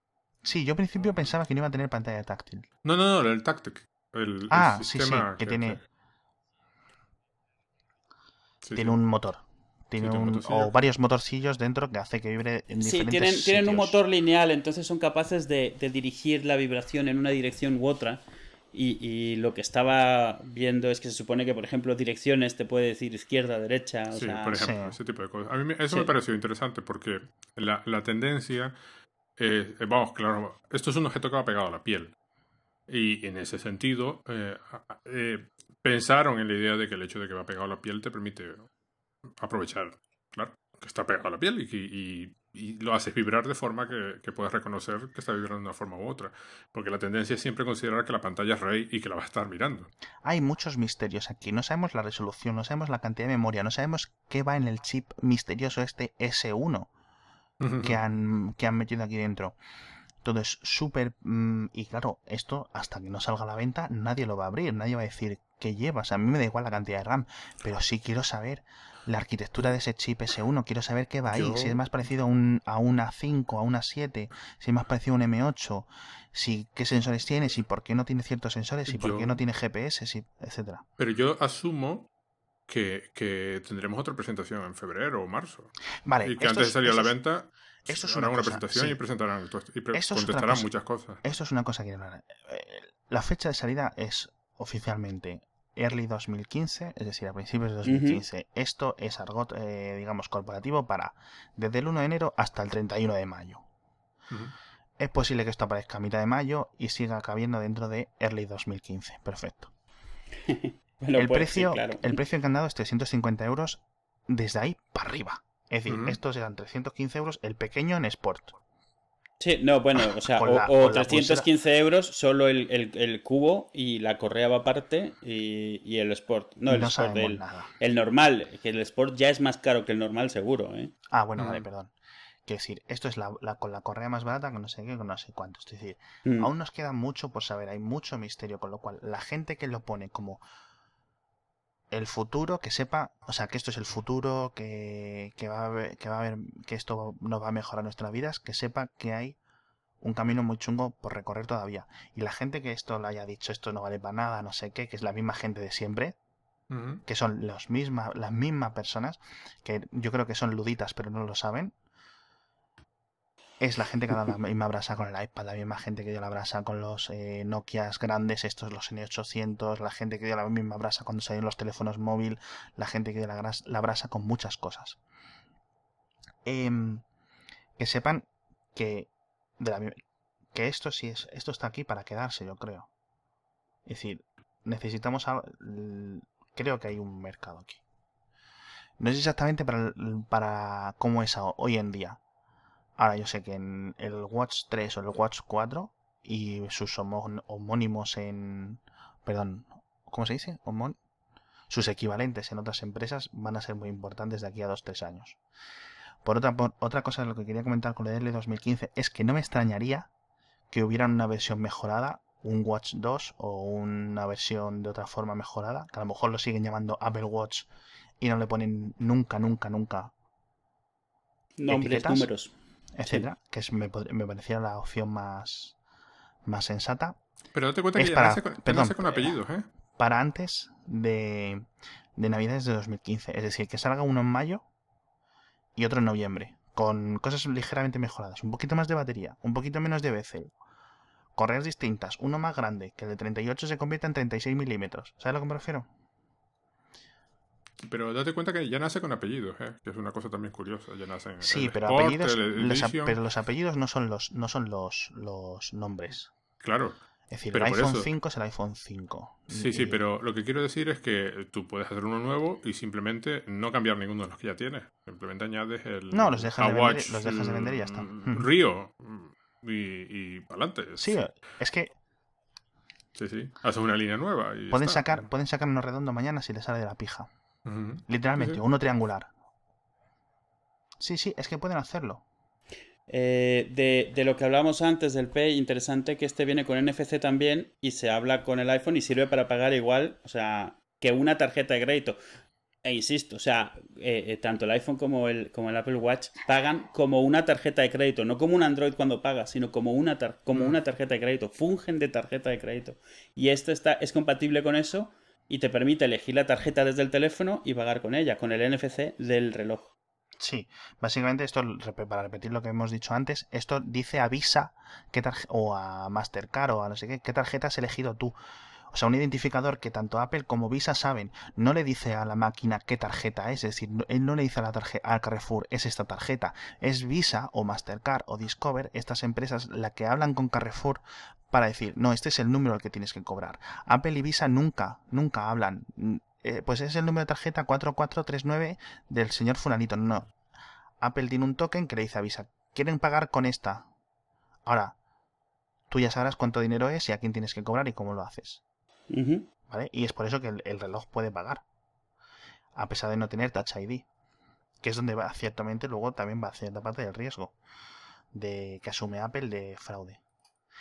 Eh, otra cosa que quería comentar, no tiene GPS. Utiliza el del teléfono. Y el de wifi- y la wifi del teléfono también. Evidentemente, y gracias a los dioses, no tiene un navegador web. Esto no lo podéis imaginar. Esto me está dando pesadillas esta mañana la- eh, cuando estaba yo por casa. Si a esto le llega- llegan a decir, bueno, pues es que tiene que tener un navegador web, porque no sé, porque, ¿sabes? Es lo típico que una empresa que no sea Apple podría hacer. Ojo, que no sé si el Android web tiene navegador web, yo creo que no. Que es lo, lo suyo es que no tenga, claro. Porque es que, sinceramente, ¿quién va a mirar, quién querría mirar en una pantalla o sea, de Yo 40 no sé, milímetros? no sé si, si por defecto viene, pero sé que yo he No, visto... no, no viene, no viene web browser. Ah, vale, porque sí que he visto una implementación, una app que sí lo permitía ver, por eso digo que no sé si, si venía ver, por defecto o era uno externo. Sinceramente, yo espero que incluso lo prohíban. Que prohíban, que, que prohíban hacer una. que por, por términos de servicio o por términos de desarrollo prohíban hacer navegadores o prohíban hacer aplicaciones que carguen una web view o lo que sea. Si quieres, esto es súper sencillo. Pero es que literalmente, o sea, es que esto va a tener una capacidad de proceso muy concreta, con una batería muy concreta. Y el navegador es muy, muy, muy complejo y requiere mucha capacidad computacional. Y es donde se nos va mucha batería. Porque Pero no, puede- no solo requiere mucha capacidad, requiere eh, re- re- eh, tamaño de pantalla, o sea, simplemente no te cabe. este- No, tienes, pero- el- un- tienes una resolución ahora mismo que es como No, es que ya me sé, el equivalente a un monitor de, estaba- siete- de, de 4 pulgadas y media. o sea. Yo es que ya me estaba imaginando en las webs responsive para hacer mm, teléfono mm, en webs de pulgada y media, ¿sabes? Es decir, uff, es que te lo juro, las veía muy negras esta tarde. Lo que sí viene, ya hemos dicho, con WatchKit. WatchKit es el SDK, es el, el kit de desarrollo de software para esto. La interfaz a mí me ha gustado mucho. No sé si la, este, el Springboard, por decirlo así, no sé cómo lo han llamado, algo de Neighborhoods. Es decir, que Sí, tú vas el que- moviendo y eliges Sí, la que son como varios círculos ahí, como, como una que nube. están así sí. como pegados, está muy bien, porque yo me esperaba una grid de iconos, es decir, un, unas, unas cositas cuadraditas ahí, pim, pim, pim, pim, pim, han metido esto así. Es un poco complicado de ver, quizá. Sí, Ya pero ¿sabes cuál es el punto? Lo estuve viendo cuando hacían el demo, porque de nuevo, yo estuve viendo cachos de, de vídeo. De hecho, de este estuve viendo cuando lo presentaba la, este, eh, una cosa antes de lo otro, antes de que se me olvide. Lo presentó Tim Cook, no lo presentó nadie más. Este es, este es obviamente su bebé. O Este sea, es su este es- iPhone. sí. este es su iPhone y tenía la misma cara de felicidad que Jobs cuando presentaba el iPhone. O sea, es como. sí. E, esto es mío y esto es lo mío. O sea, por esto me van a recordar. Y bueno, o sea, eh, a lo que iba es cuando lo estaba enseñando, el, eh, eh, o sea, supongo que obviamente a, los de Apple, lo hagan bien o mal es otro tema. Han repensado todo lo que han podido las interfaces y esto es una forma de que tú puedas tocar y moverte, porque es uno de los pocos sitios donde vas a tener que tapar con el dedo para hacer las cosas. Entonces, la interfaz que han hecho, que es como una especie de panal de círculos, lo mueves, o sea, e, está hecho de manera de que más o menos puedes calcular sin tener que estar viendo. O sea, al tener que mover para poder seleccionar en el centro lo que quieres, es una forma de, poder aproximar de forma fácil sin tener que apretar en un sitio específico que vas a estar tapando. O sea, porque es traer eso como un poco desde la esquina, un poco desde arriba, lo puedes hacer sin ver y más o menos calcular. Me parece interesante porque es uno de los pocos sitios donde tenías que tapar el teléfono con las manos. Entonces, es una forma de aproximar que no es difícil. Es como hacer un scroll en una web que lanzas. ¿eh? Que no nos quitamos el teléfono de la cabeza. ¿eh? Es reloj. He dicho teléfono yo también. dicho teléfono. ya, no falta nadie, yo era el único que faltaba, mira. y, un poco como, como, como, insisto, como lo de la corona, como lo de ver de qué manera puedes eh, aprovechar interfaces o crear las nuevas. En el caso de la corona, han aprovechado una que existía para un uso bastante diferente. En el caso de la pantalla, pues han hecho una interfaz nueva para una limitación que existe por el tamaño del mismo dispositivo. A mí lo que me encanta es que la limitación es básicamente la misma es un objeto muy pequeñito que tienes que manipular de una forma y hay que darle cuerda. Pues en un caso había que darle cuerda y aquí hay que moverlo. Pues básicamente. Y, eso, y, es otro comentario que pensé. O sea, los anti-esquebomórfico total deben estar ahora teniendo ataques epilépticos. Porque esto es utilizar algo que es de la época de los relojes más mecánicos que ha habido. y, y, o sea, van a tener que revisar un poco sus reglas de cuándo se usa no porque es igual que cuando el iPod sacó la rueda, era una interfaz ideal para navegación rápida, para todo, pero no dejaba de ser reacondicionar un, tipo de, de, control de hace mucho tiempo. No pensar uno nuevo, sino reutilizarlo. Y eso, ya sabemos que hay, hay, gente que está totalmente en contra de reutilizar cosas que parezcan viejas. Estoy viendo eh, diferentes modelos y es que me fascina. O sea, estoy viendo un, un Sport, un Watch Sport, que es negro con, digamos, el borde exterior del bezel negro, del mismo, del mismo material y del mismo color que, el, que, la, que la correa. Y es que lo estoy viendo al lado de uno de estos de, carat, de 18 carates de oro con, como con, que tiene como unas bridas para sujetarse a la correa. Y es que es como si fueran teléfonos de marcas totalmente distintas. Es decir, es, tan diverso. Relojes. Los relojes. Es, es, tan, ¿Has Visto, ¿Has visto además que el Edition tiene la corona con un punto de color a juego con la correa? Sí. O sea, he salido de la keynote no queriendo esto, vamos, he dicho, esto ya me espero el 2 o no sé qué, pero es que se me están poniendo unas ganas viéndolo ahora mismo hablando con vosotros, que no mm. son ni medio normales. Entonces, otra cosa que quería comentar. Esto dicen no, porque ha hecho eh, Tim Cook el discurso de siempre. No podemos coger un sistema operativo de teléfono y meterlo aquí y decir que ya está hecho. Que es lo que han hecho. O sea, Android Wear, sinceramente, exactamente no es lo mismo, porque eso, pero sí es la base. De la misma forma que yo creo que cuando se empieza a desarrollar el software para estos teléfonos, para estos relojes, perdón, se empieza con la base de programación del iOS. Es decir, y empiezan a quitar clases, y empiezan a quitar código que no van a usar, y empiezan a optimizar para determinadas funciones otro código, y cambian la interfaz. Pero que si no empiezan desde cero, empiezan con la base de iOS, de la misma forma que, aunque sí, sí es cierto, que es posible que el Watch OS, que no sé, no sé si se dice así o cuál es el sistema, cómo le van a llamar, tiene menos en común con iOS 8 que Android con Android Wear. Creo. Es decir, Android y Android Web se parecen mucho más en código. básicamente para solucionarle la vida a los desarrolladores de. de ah, perdón, los fabricantes de Android. Algo, algo, algo que llama la atención y me parece un poco gracioso porque es un tipo de fragmentación, es que ya tenemos tantas interfaces diferentes en iOS que lo que vamos a empezar a ver es especializaciones. O sea, tenemos los teléfonos. Todavía tenemos teléfonos un poco más chicos, los teléfonos más grandes, los teléfonos, los iPads, el iPad grande, el iPad pequeño. Tenemos ahora el, reloj. Todos tienen formas diferentes de diseñar las interfaces. Todos tienen funcionalidades diferentes, diferentes formas de, utilizarlos. Y yo creo que lo que vamos a empezar a ver es un poco especialización, o sea, porque el skill set cada vez es más grande llega un momento en el cual, hombre, yo ya no obtengo para aprenderme también el WatchKit o el Pay o el no sé cuánto. Eso, eso, eso, por eso, por eso toda esa tendencia a, a, unificar en un único interfaz lo de los teléfonos. Entonces, ahora, ahora mismo, si tú usas iOS 8, creas una única interfaz. Y especificas qué pasa si el tamaño no es el que tú el que, el que, no esperas encontrarte. Sí, pero en el eh, caso del reloj eh, eh, es totalmente diferente. Los widgets, las cosas. Tienes casi. Los widgets no, ¿eh? Los widgets no, no, los widgets son totalmente diferentes. Han creado widgets nuevos. Estuve viendo los diferentes demos. Y los widgets han creado por todos lados nuevos. A lo mejor internamente los llamas igual. y son las versiones de ese tamaño. Pero Exacto, lo que no tengo ni idea, lo que no sé todavía, porque no hay información sobre el WatchKit que yo sepa, es cómo se hace eso. Sí, claro. ¿Cómo, cómo, le digo yo al teléfono, pon esto aquí y tal? A lo mejor es exactamente lo mismo y a lo mejor es completamente diferente. ¿no? A este momento, hombre, el hecho de que lo hayan llamado WatchKit mm, me lleva a pensar que es un añadido. Sí, que es, una, que es un framework. Que es un framework más del sistema, con lo cual usará algo que sea relativamente fácil. Yo, por ejemplo, lo que se ve con las extensiones para, para, para, la, para la pantalla de bloqueo del teléfono, eh, han aprovechado todo lo que había. Es decir, no, no haces nada fundamentalmente diferente. Ah, bueno, y eso, eso, eso, extensiones, teclados, o sea, va a haber. pero todo funciona igual. Es decir, lo han unificado por debajo. Es decir, lo que quiero decir es que no están intentando, por primera vez, simplificarte la vida. Más que nada porque debían de pensarse, bueno, cuando saca el reloj, los vamos a volver a, a confundir, ¿no? Entonces, pero claro, hasta que no me puedo bajar un Xcode que me permita crear una cosa en el simulador del, reloj, no sé, no sé, no tengo ni idea de cómo va a funcionar. tengo una intriga enorme, vamos, si, si, si, vamos a ver, eh, mi tentación ahora sería si estuviese eh, a pasar del podcast y estar bajándome el, Xcode.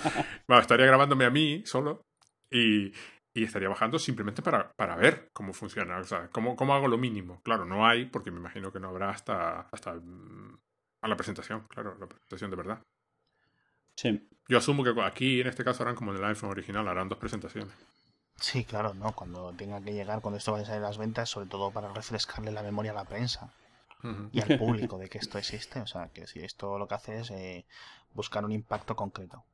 Es decir, estamos aquí, vamos a hacer un watch. Sí, perfecto, ¿vale? Y luego, algunas de las demos que hicieron eran tremendamente espectaculares, porque no te esperas o sea, vamos a ver, estamos en la situación del iPhone original, que algunas de estas las ves y piensas, esto es falso y es mentira. No, no, no sé, no, está, está, está, está amañado de alguna forma, ¿no? Porque da la impresión de que un teléfono no debería poder decirte dónde estás, en qué punto del planeta estás y luego moverte, irte a la luna y luego irte a todo el sistema solar. Da la impresión de que un reloj mm, yo, que sé, yo lo único que conozco es el Pebble y el Pebble es de la edad de piedra comparado con... Sí, pues Pebble es un guijarro. Sí, exacto. Es, o sea, lo debían de usar para cazar mamuts y una cosa así, para saber la hora. Ah, los mamuts pasan a esta hora, entonces aquí tengo el Pebble y me lo dice. Claro, esto... Claro, es difícil sin verlo hacerse una idea. Claro, por eso yo lo considero... Claro, ¿qué lo llamó Emilio? ¿Espectacular? O, sí. Y claro, a mí me cuesta llamarlo espectacular porque es lo que querría, lo que me está pidiendo el cuerpo, ¿no? Llamarlo espectacular, pero claro, con tantísimas incógnitas, ¿no? Y tantas mm, no poder tocarlo, ¿no? Ni, ni, ni, hacer absolutamente nada. Claro, me, le veo, lo veo interesantísimo, con enormes posibilidades. Además, claramente han hecho una versión 1 que no es la típica versión 1 de Apple, que suele estar muchísimo más limitada y no tiene SDK y no tiene nada, y que es lo que nos tenía acostumbrados, ¿no? Y, y, y, sin embargo, da la impresión, claro, está, está, clarísimo que esto dentro de tres años será una cosa alucinante, ¿no? Como hoy es un iPhone comparado con el original, ¿no? Claro que parece de la edad de piedra también. Sí, o sea, tú ves un iPhone 6 Plus y un iPhone original y dices, aquí solo han pasado eh, siete años entre medias o seis años entre medias. ¿Qué me estás contando? Quiero decir, aquí ha habido un salto cuántico casi. O sea, no solo en la capacidad de proceso, que es casi 100 veces más potente, sino, vamos, ojo. Y, y, luego está la, la, en qué medida este, este teléfono, eh, este, el, teléfono y el reloj, la combinación te acerca, te acerca al concepto del, del, del, familiar y de la ayuda automática inmediata. Que... Sí, algo, eh, justo, algo que hicieron, no pudieron evitar, porque supongo que es obligatorio hacer los demos donde pues ves, eh, ves un tweet, ves una foto de Pinterest, que es lo, lo, que, lo primero que imaginas que debería ser un smartwatch, y también lo que es un demo de todos los smartwatches que está viendo, Mm. pero donde empezaron a variar es eso. Bueno, y lo de los sensores, que obviamente pues, son los sensores y lo que tú quieras. Pero luego eso, lo de, lo de poder abrir la puerta de un hotel. O sea, vale, tendrán que ser afiliados y lo que tú quieras, pero da igual, o sea, eh, se vuelve tu llave. Lo de poder usarlo de pase de abordar, lo de que te diga información de tu coche. Que tienes Bueno, una- sí, eso, eso es impresionante, claro. o sea, claro, aprovechando que la tecnología ya está ahí, o sea, que, que el resto de cosas alrededor ya han llegado a esa tecnología, que, que puedes ver el estatus de tu casa, el aire acondicionado, de la domótica de tu casa, que lo piensas y vale, es obvio porque sí que está ahí ya la tecnología, pero muchos de los demos se centran en eso, en ver el WhatsApp, ver el Twitter, Mm. ver, eh, o sea, ese tipo de cosas.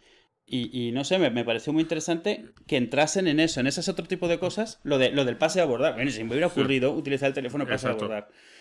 Eh, y, y- y, por ejemplo, la- la- el ejemplo de Citymapper, justo en el último de, eh, eh, episodio de Error de Conexión, comentaban que un smartwatch les gustaría no para ver la ruta, sino para que les avisase cuando una parada se acerca, por ejemplo, del autobús. Ajá, sí, sí. Y, y lo hace, este lo hace, este te avisa Sí. cuando estás a punto de llegar a una parada o cuando está a punto de llegar a un tren. Que, hombre, te avisa el reloj, lo ves rápido y ya ves. O sea, una notificación del teléfono, sacas el teléfono, viene el tren. O sea, ese tipo de cosas que no es que te ahorren mucho, pero sí que te están uniendo tecnologías de una forma de simplificarte un poco la vida. Había, había ayer, bueno, yo hoy lo tuiteé, eh, es de ayer, un, un artículo de Global Moxie sobre, sobre lo que yo llamaba el vistazo, ¿no? O sea, que, que Sí. desde su punto de vista, un reloj debería funcionar con la, con la idea del vistazo. Es decir, mientras no sea necesario mirarlo, no hace falta que lo mires. Sí, Solo y, lo y- sí, y- y que no requiera gran interacción. sí, Exactamente. solo lo sí. miras cuando, eso, la información que te va a ofrecer es justo la que quieres en ese momento. Y muchas de las cosas que parece hacer, el, el- más allá de la tontería de voy a responder a un tweet en el teléfono, que me parece... un- un- No, eso es una un- gilipollez. Si no, no es- ya está. O sea, la gente que se olvide. Pero sin embargo, las otras es lo que tú dices. Metieron el asunto de Pinterest y tal, porque es lo que, lo que entra. Sí, y lo que la gente, la gente quiere- también necesita ver algo conocido, a final de cuentas, Sí, algo que pueda identificar. Pero parece muchísimo más interesante. Y de nuevo vuelvo a lo interesante. eh, la posibilidad que tiene mm, de, de hacerte, no, no consciente, sino interactuar con el entorno. Eh, no, no sin que necesariamente seas consciente del entorno en el que te encuentras. pero poder ese tipo de cosas. Poder, poder lo de la puerta, comprobar dónde está. Es decir, eh, que, que sí, podrías hacerlo con el teléfono, pero el teléfono no te permite eso que tú dices. No te permite girar la muñeca, mirar y volver a girarla y dejar de mirar. El teléfono te lo tienes que sacar donde sea lo tengas. Y sobre todo un teléfono que mide 5,5 pulgadas. Sí, además es eso, que este se vuelve menos cómodo de sacar para algo rápido. Claro. Eh, eh, entonces, a mí me, la parte que me gustó especialmente, bueno, me encantaron lo de los dibujitos. Yo sé que es una chorrada, pero lo de poder Sí, mandar eso no lo hemos comentado. Yo, voy a admitir una cosa. Hace seis meses me hubiera, me hubiera chocado un montón. Después de Joe, de la aplicación Joe, ya, o sea, es- ya, ya nada de esto me asombra. O sea, en el sentido de, no me parece mal porque he visto que existe un interés y que simplemente a lo mejor yo es que nunca lo había visto. Pero eso, Ah, la idea de que puedes estar chat- no chateando, porque no estás chateando, pero sí que te estás mandando como si te estuvieras mandando notitas de dibujitos con otra persona.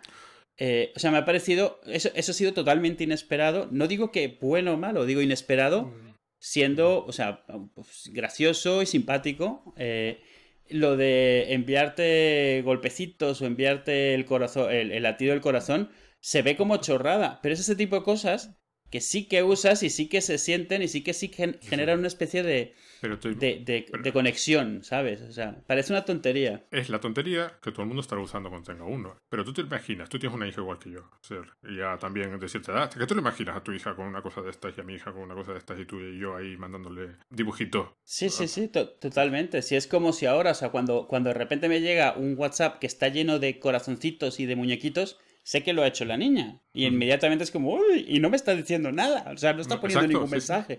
Y sin embargo, el ver la notificación con el teléfono cerrado automáticamente te da una felicidad por algo que no hay, no hay un mensaje. O sea, el que te llegue ya es el mensaje. no hay Exacto, más sí. mensaje que eso y no importa. o sea, el, el abrir el canal es la comunicación. Sí, sí, sí, es, es, o sea, es, una, es una tontería, pero es, es cierto que sí que significa algo. Ujú. O sea, y, y lo que, y yo creo que es eso. Esos están ahí específicamente para tratar de crear un, un o replicar una conexión emocional. Y, y por eso yo creo que nos han cortado de poner el latido del corazón. O sea, cuando cualquiera podría pensar que es una cursilería, y a lo mejor lo es, pero el punto es que no importa que lo sea. Eh, y los dibujitos, eso sí, no o sea, obviamente empezó la gente a bromear en Twitter que, bueno, Hombre, o sea, por supuesto, ¿no? o sea, van a pasar cinco segundos antes de que los latidos alguien empiece a atárselo ahí en la pitinga y empiece a mandar latidos de ahí o empiece a dibujar eh, genitales por ahí. ¿no? ¿Sabes? Porque es que se- so- somos como somos y Pene. todo hay que decirlo. Pe- penes, penes, sí, sí, pe- Ya sé lo que ibas a decir, pero sí, sí. Bueno, pues yo creo que podemos ir cerrando antes de no. Sí. Básicamente por darle a Edu menos trabajo de edición. Aunque no creo que. Ah. eh, Intentaremos que llegue mañana por la mañana, Edu. Sí, bueno, eh, si no lo saco hoy, mañana por la mañana. Eh, bueno, buenas noches. Buenas noches, señores. Bueno, Pero bueno, Adiós, pero no hemos hecho la valoración final. ¿Qué, qué nos ha parecido? A mí muy bien. A mí, bueno, por supuesto la gente empezó a quejarse inmediatamente de que vaya mierda, todos lo sabíamos, no había nada nuevo, ya, ya, vamos, ya ni siquiera lo discutes porque es lo que hay. Empezó a saltar la gente ahora también lo de que ahora voy a ver los fanboys que se quejaban de los teléfonos grandes, ahora explicando por qué estos sí están bien hechos y los otros no. O sea, toda esta tontería de generalizaciones y de tratar de mantener un pique vivo, que hace tiempo yo ya traté de salirme de ahí porque es un poco tontería. O sea, te quejas de que existe una batalla que estás alimentando constantemente. Entonces es como... Pero ha salido, ha salido inmediatamente. De hecho, eso que notas que un montón de chistes ya estaban preparados desde antes, solo para enviarlos, ya está. Ah, sí, sí, ya estaba preparado. Y bueno, eh, ojalá nos quitásemos eso y tratásemos un poco más de de aceptar cómo son las cosas. Cada quien tiene sus gustos y salen cosas buenas que te gustan o que no te gustan y no pasa nada, pero sabemos cómo es la gente, esto no va a pasar. Entonces, bueno, pero a mí, o sea, a mí me gustó, o sea, me gustó, eh, al margen de que no hubiese ninguna novedad a grandes rasgos, en el sentido que sabíamos que habría un teléfono más grande o dos, sabíamos que habría un reloj, eh, no teníamos ni idea que habría un método de pago, esto es como Swift, en el momento en el que una solución es de software no se filtra nada, obviamente. Eh, me pareció bien. Lo, de, lo del Pay me gustó mucho en el sentido de eso mismo. Y es la única forma que realmente estos habrían adoptado NFC y es al final lo que han hecho. Eh, pero bien, lo de los teléfonos, yo, o sea, yo sigo siendo del tamaño actual, tendré que tocar uno y ver qué tal. El 5, o sea, el, el, el- sí, el de, el de, el de, el de 6, perdón, chiches, no me sabía. que Cinco y estaba diciendo. media. Cinco y medio, eso, gracias. No, o sea, sé que no, o sea, los he cogido ese tamaño y es que no puedo con ellos, o sea, es una cuestión física. El de 4,7 depende qué tal, estaba viendo las fotos comparativas y no parece extremadamente No, más grande. Es, es básicamente casi del mismo tamaño, un centímetro y algo más Sí. alto y menos de un centímetro más ancho. Vamos, tampoco es. Y del reloj me, ha gustado la ejecución bastante. Otra cosa es que yo ahora mismo por no llevar no llevo ni alianza. Entonces dudo que me vaya a poner un reloj, pero por otro tema, por un tema de comodidad. No me gusta traer cosas en las manos, no traigo pulseras, no traigo anillos, no traigo nada. Entonces no creo llegar a usar uno, pero me ha gustado cómo lo han ejecutado. No me parece feo y me ha gustado la forma de vender, o sea, de no intentar hacer un solo diseño y que todo el mundo lo acepte, sino hacer un montón y que la gente realmente se lo pueda montar como lo quiera. Me parece que lo están haciendo bien y, y que eso, que, que realmente sí que han creado una línea nueva y que vamos a estar viendo de estos durante, durante muchos años. Yo lo único que digo además es que si esta es la versión 1, cuando lleguemos a la 3 vamos a alucinar. Sí, es, es lo único. A lo me mejor ese ya trae GPS. No, si no es que caiga el GPS, es que se adopte a nivel de moda, porque esto no creo que sea una cosa que decir. Yo creo que sí, habrá modelos de 100 euros, por decirlo así, para llegar a más gente, que seguirán limitados al iPhone, con lo cual tampoco sé hasta qué punto le interesa a Apple bajar de precio, porque si vas a obligar a la gente a comprar un iPhone de 700 euros o, o del estilo para usar esto, te da igual que el teléfono, que el reloj cueste 100 euros, quiero decir, eh, para Ahí- intentar ahí- llegar a más gente, porque Pero hay ahí, no dependerá mucho. Ahí dependerá mucho de cómo hagan lo de las generaciones. Si mantienen estos cuando sacan las nuevas y estos bajan de precio, eso ayuda mucho. Eh, porque Sí, a lo me mejor alguien que ya tiene un iPhone es se lo está pensando, se pilla la generación anterior y no pasa nada. Lo que me refiero esto, esto no es como el iPhone, es decir, tú un iPhone coges y sacas un iPhone a 300 euros y vas a vender un montón de, de iPhones de 300 euros, perfecto, sí. ¿Por qué? Porque el iPhone es un material independiente. Esto mientras necesite un iPhone de 700 euros a su lado, da igual que lo bajen a 100 o a 0 euros, que la gente no lo va a comprar, porque es que si necesita un iPhone, o sea, la gente que no tenga un iPhone o que no esté dispuesta a gastarse el dinero que cuesta un iPhone. Es decir, mm, creo que tiene un- un- una limitación de precio estable o concreta. O una barrera concreta, por decirlo así. No, no, han- no han dado una limitación de con qué modelo se puede utilizar. Se asume con, cin- que con 5S, Con- 5, del 6, 5, 6. del 5 para arriba. 4S, 4. 5 incluido. 5, Vale. 5C, 5S, 6 y 6. Es que esa es una forma de diferir los gastos, obviamente. O sea, al final de cuentas, si tienes un iPhone ya, pues te compras el otro cuando puedas, cambias el iPhone pero no el reloj y el reloj lo cambias luego. O sea, me refiero que son dos gastos importantes, pero no van juntos necesariamente. Sí, sí, sí, te entiendo, entiendo totalmente lo que quieres decir. Lo, lo primero, lo primero que me dijo mi mujer es, primero, cuando los vio, dijo, hay, hay más grandes, porque estaba viendo que el, el pequeño y eso, y lo segundo es que, que me, me comentó, me pareció un poco extraño, porque no había ni una sola carátula blanca de las que enseñaban. Supongo que serán personalizables, pero es cierto, no había ninguna carátula blanca, o sea, ni una sola, que me ha llamado un poco la atención porque yo ni siquiera me había fijado, pero claro, ya se acaba de comprar un reloj blanco. Eh, y la otra es algo que nunca habíamos visto en un iPhone tampoco, es que puedes tener una carátula con una imagen animada de fondo, ahí moviéndose Mm, todo el tiempo, que siempre pensé que Apple no lo haría porque es un pelín Pero así, o sea... Es otro tipo de objeto. Exacto, ex- es como lo de la variedad de opciones, o sea, a- las reglas para el teléfono son diferentes, o sea, y, y sospecho que lo van a hacer en más cosas a medida que vaya pasando el tiempo. Y, y de nuevo Apple le ha hecho por segunda vez este año un regalo a los desarrolladores. Porque, bueno, Sí, bueno, les ha abierto un montón más lo- los horizontes. Los horizontes del dinero, porque madre mía. A ver, si eres programador, normalmente es a lo que te dedicas es para ganar dinero. No, por- o sea, No, pero a- vamos, al margen de que que- te guste. Pero me refiero a lo, a lo que quiero decir cuando abrir, abrir los horizontes es crear un mercado nuevo inmediatamente. Para empezar, al principio es como, como, como el oeste. O sea, hay un montón de pastel para repartirse entre todos.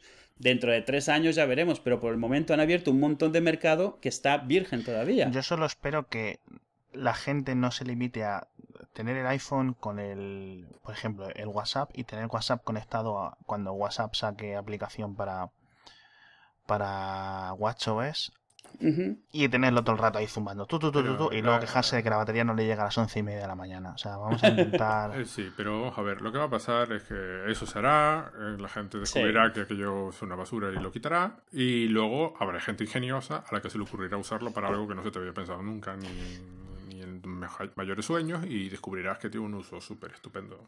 Sí, que es sí. lo que pasa. actualmente, ¿no? Mm. Pues nada, yo sí. Sí, ahora yo creo que ya sí que sí, ¿verdad? Bueno, pues Sí.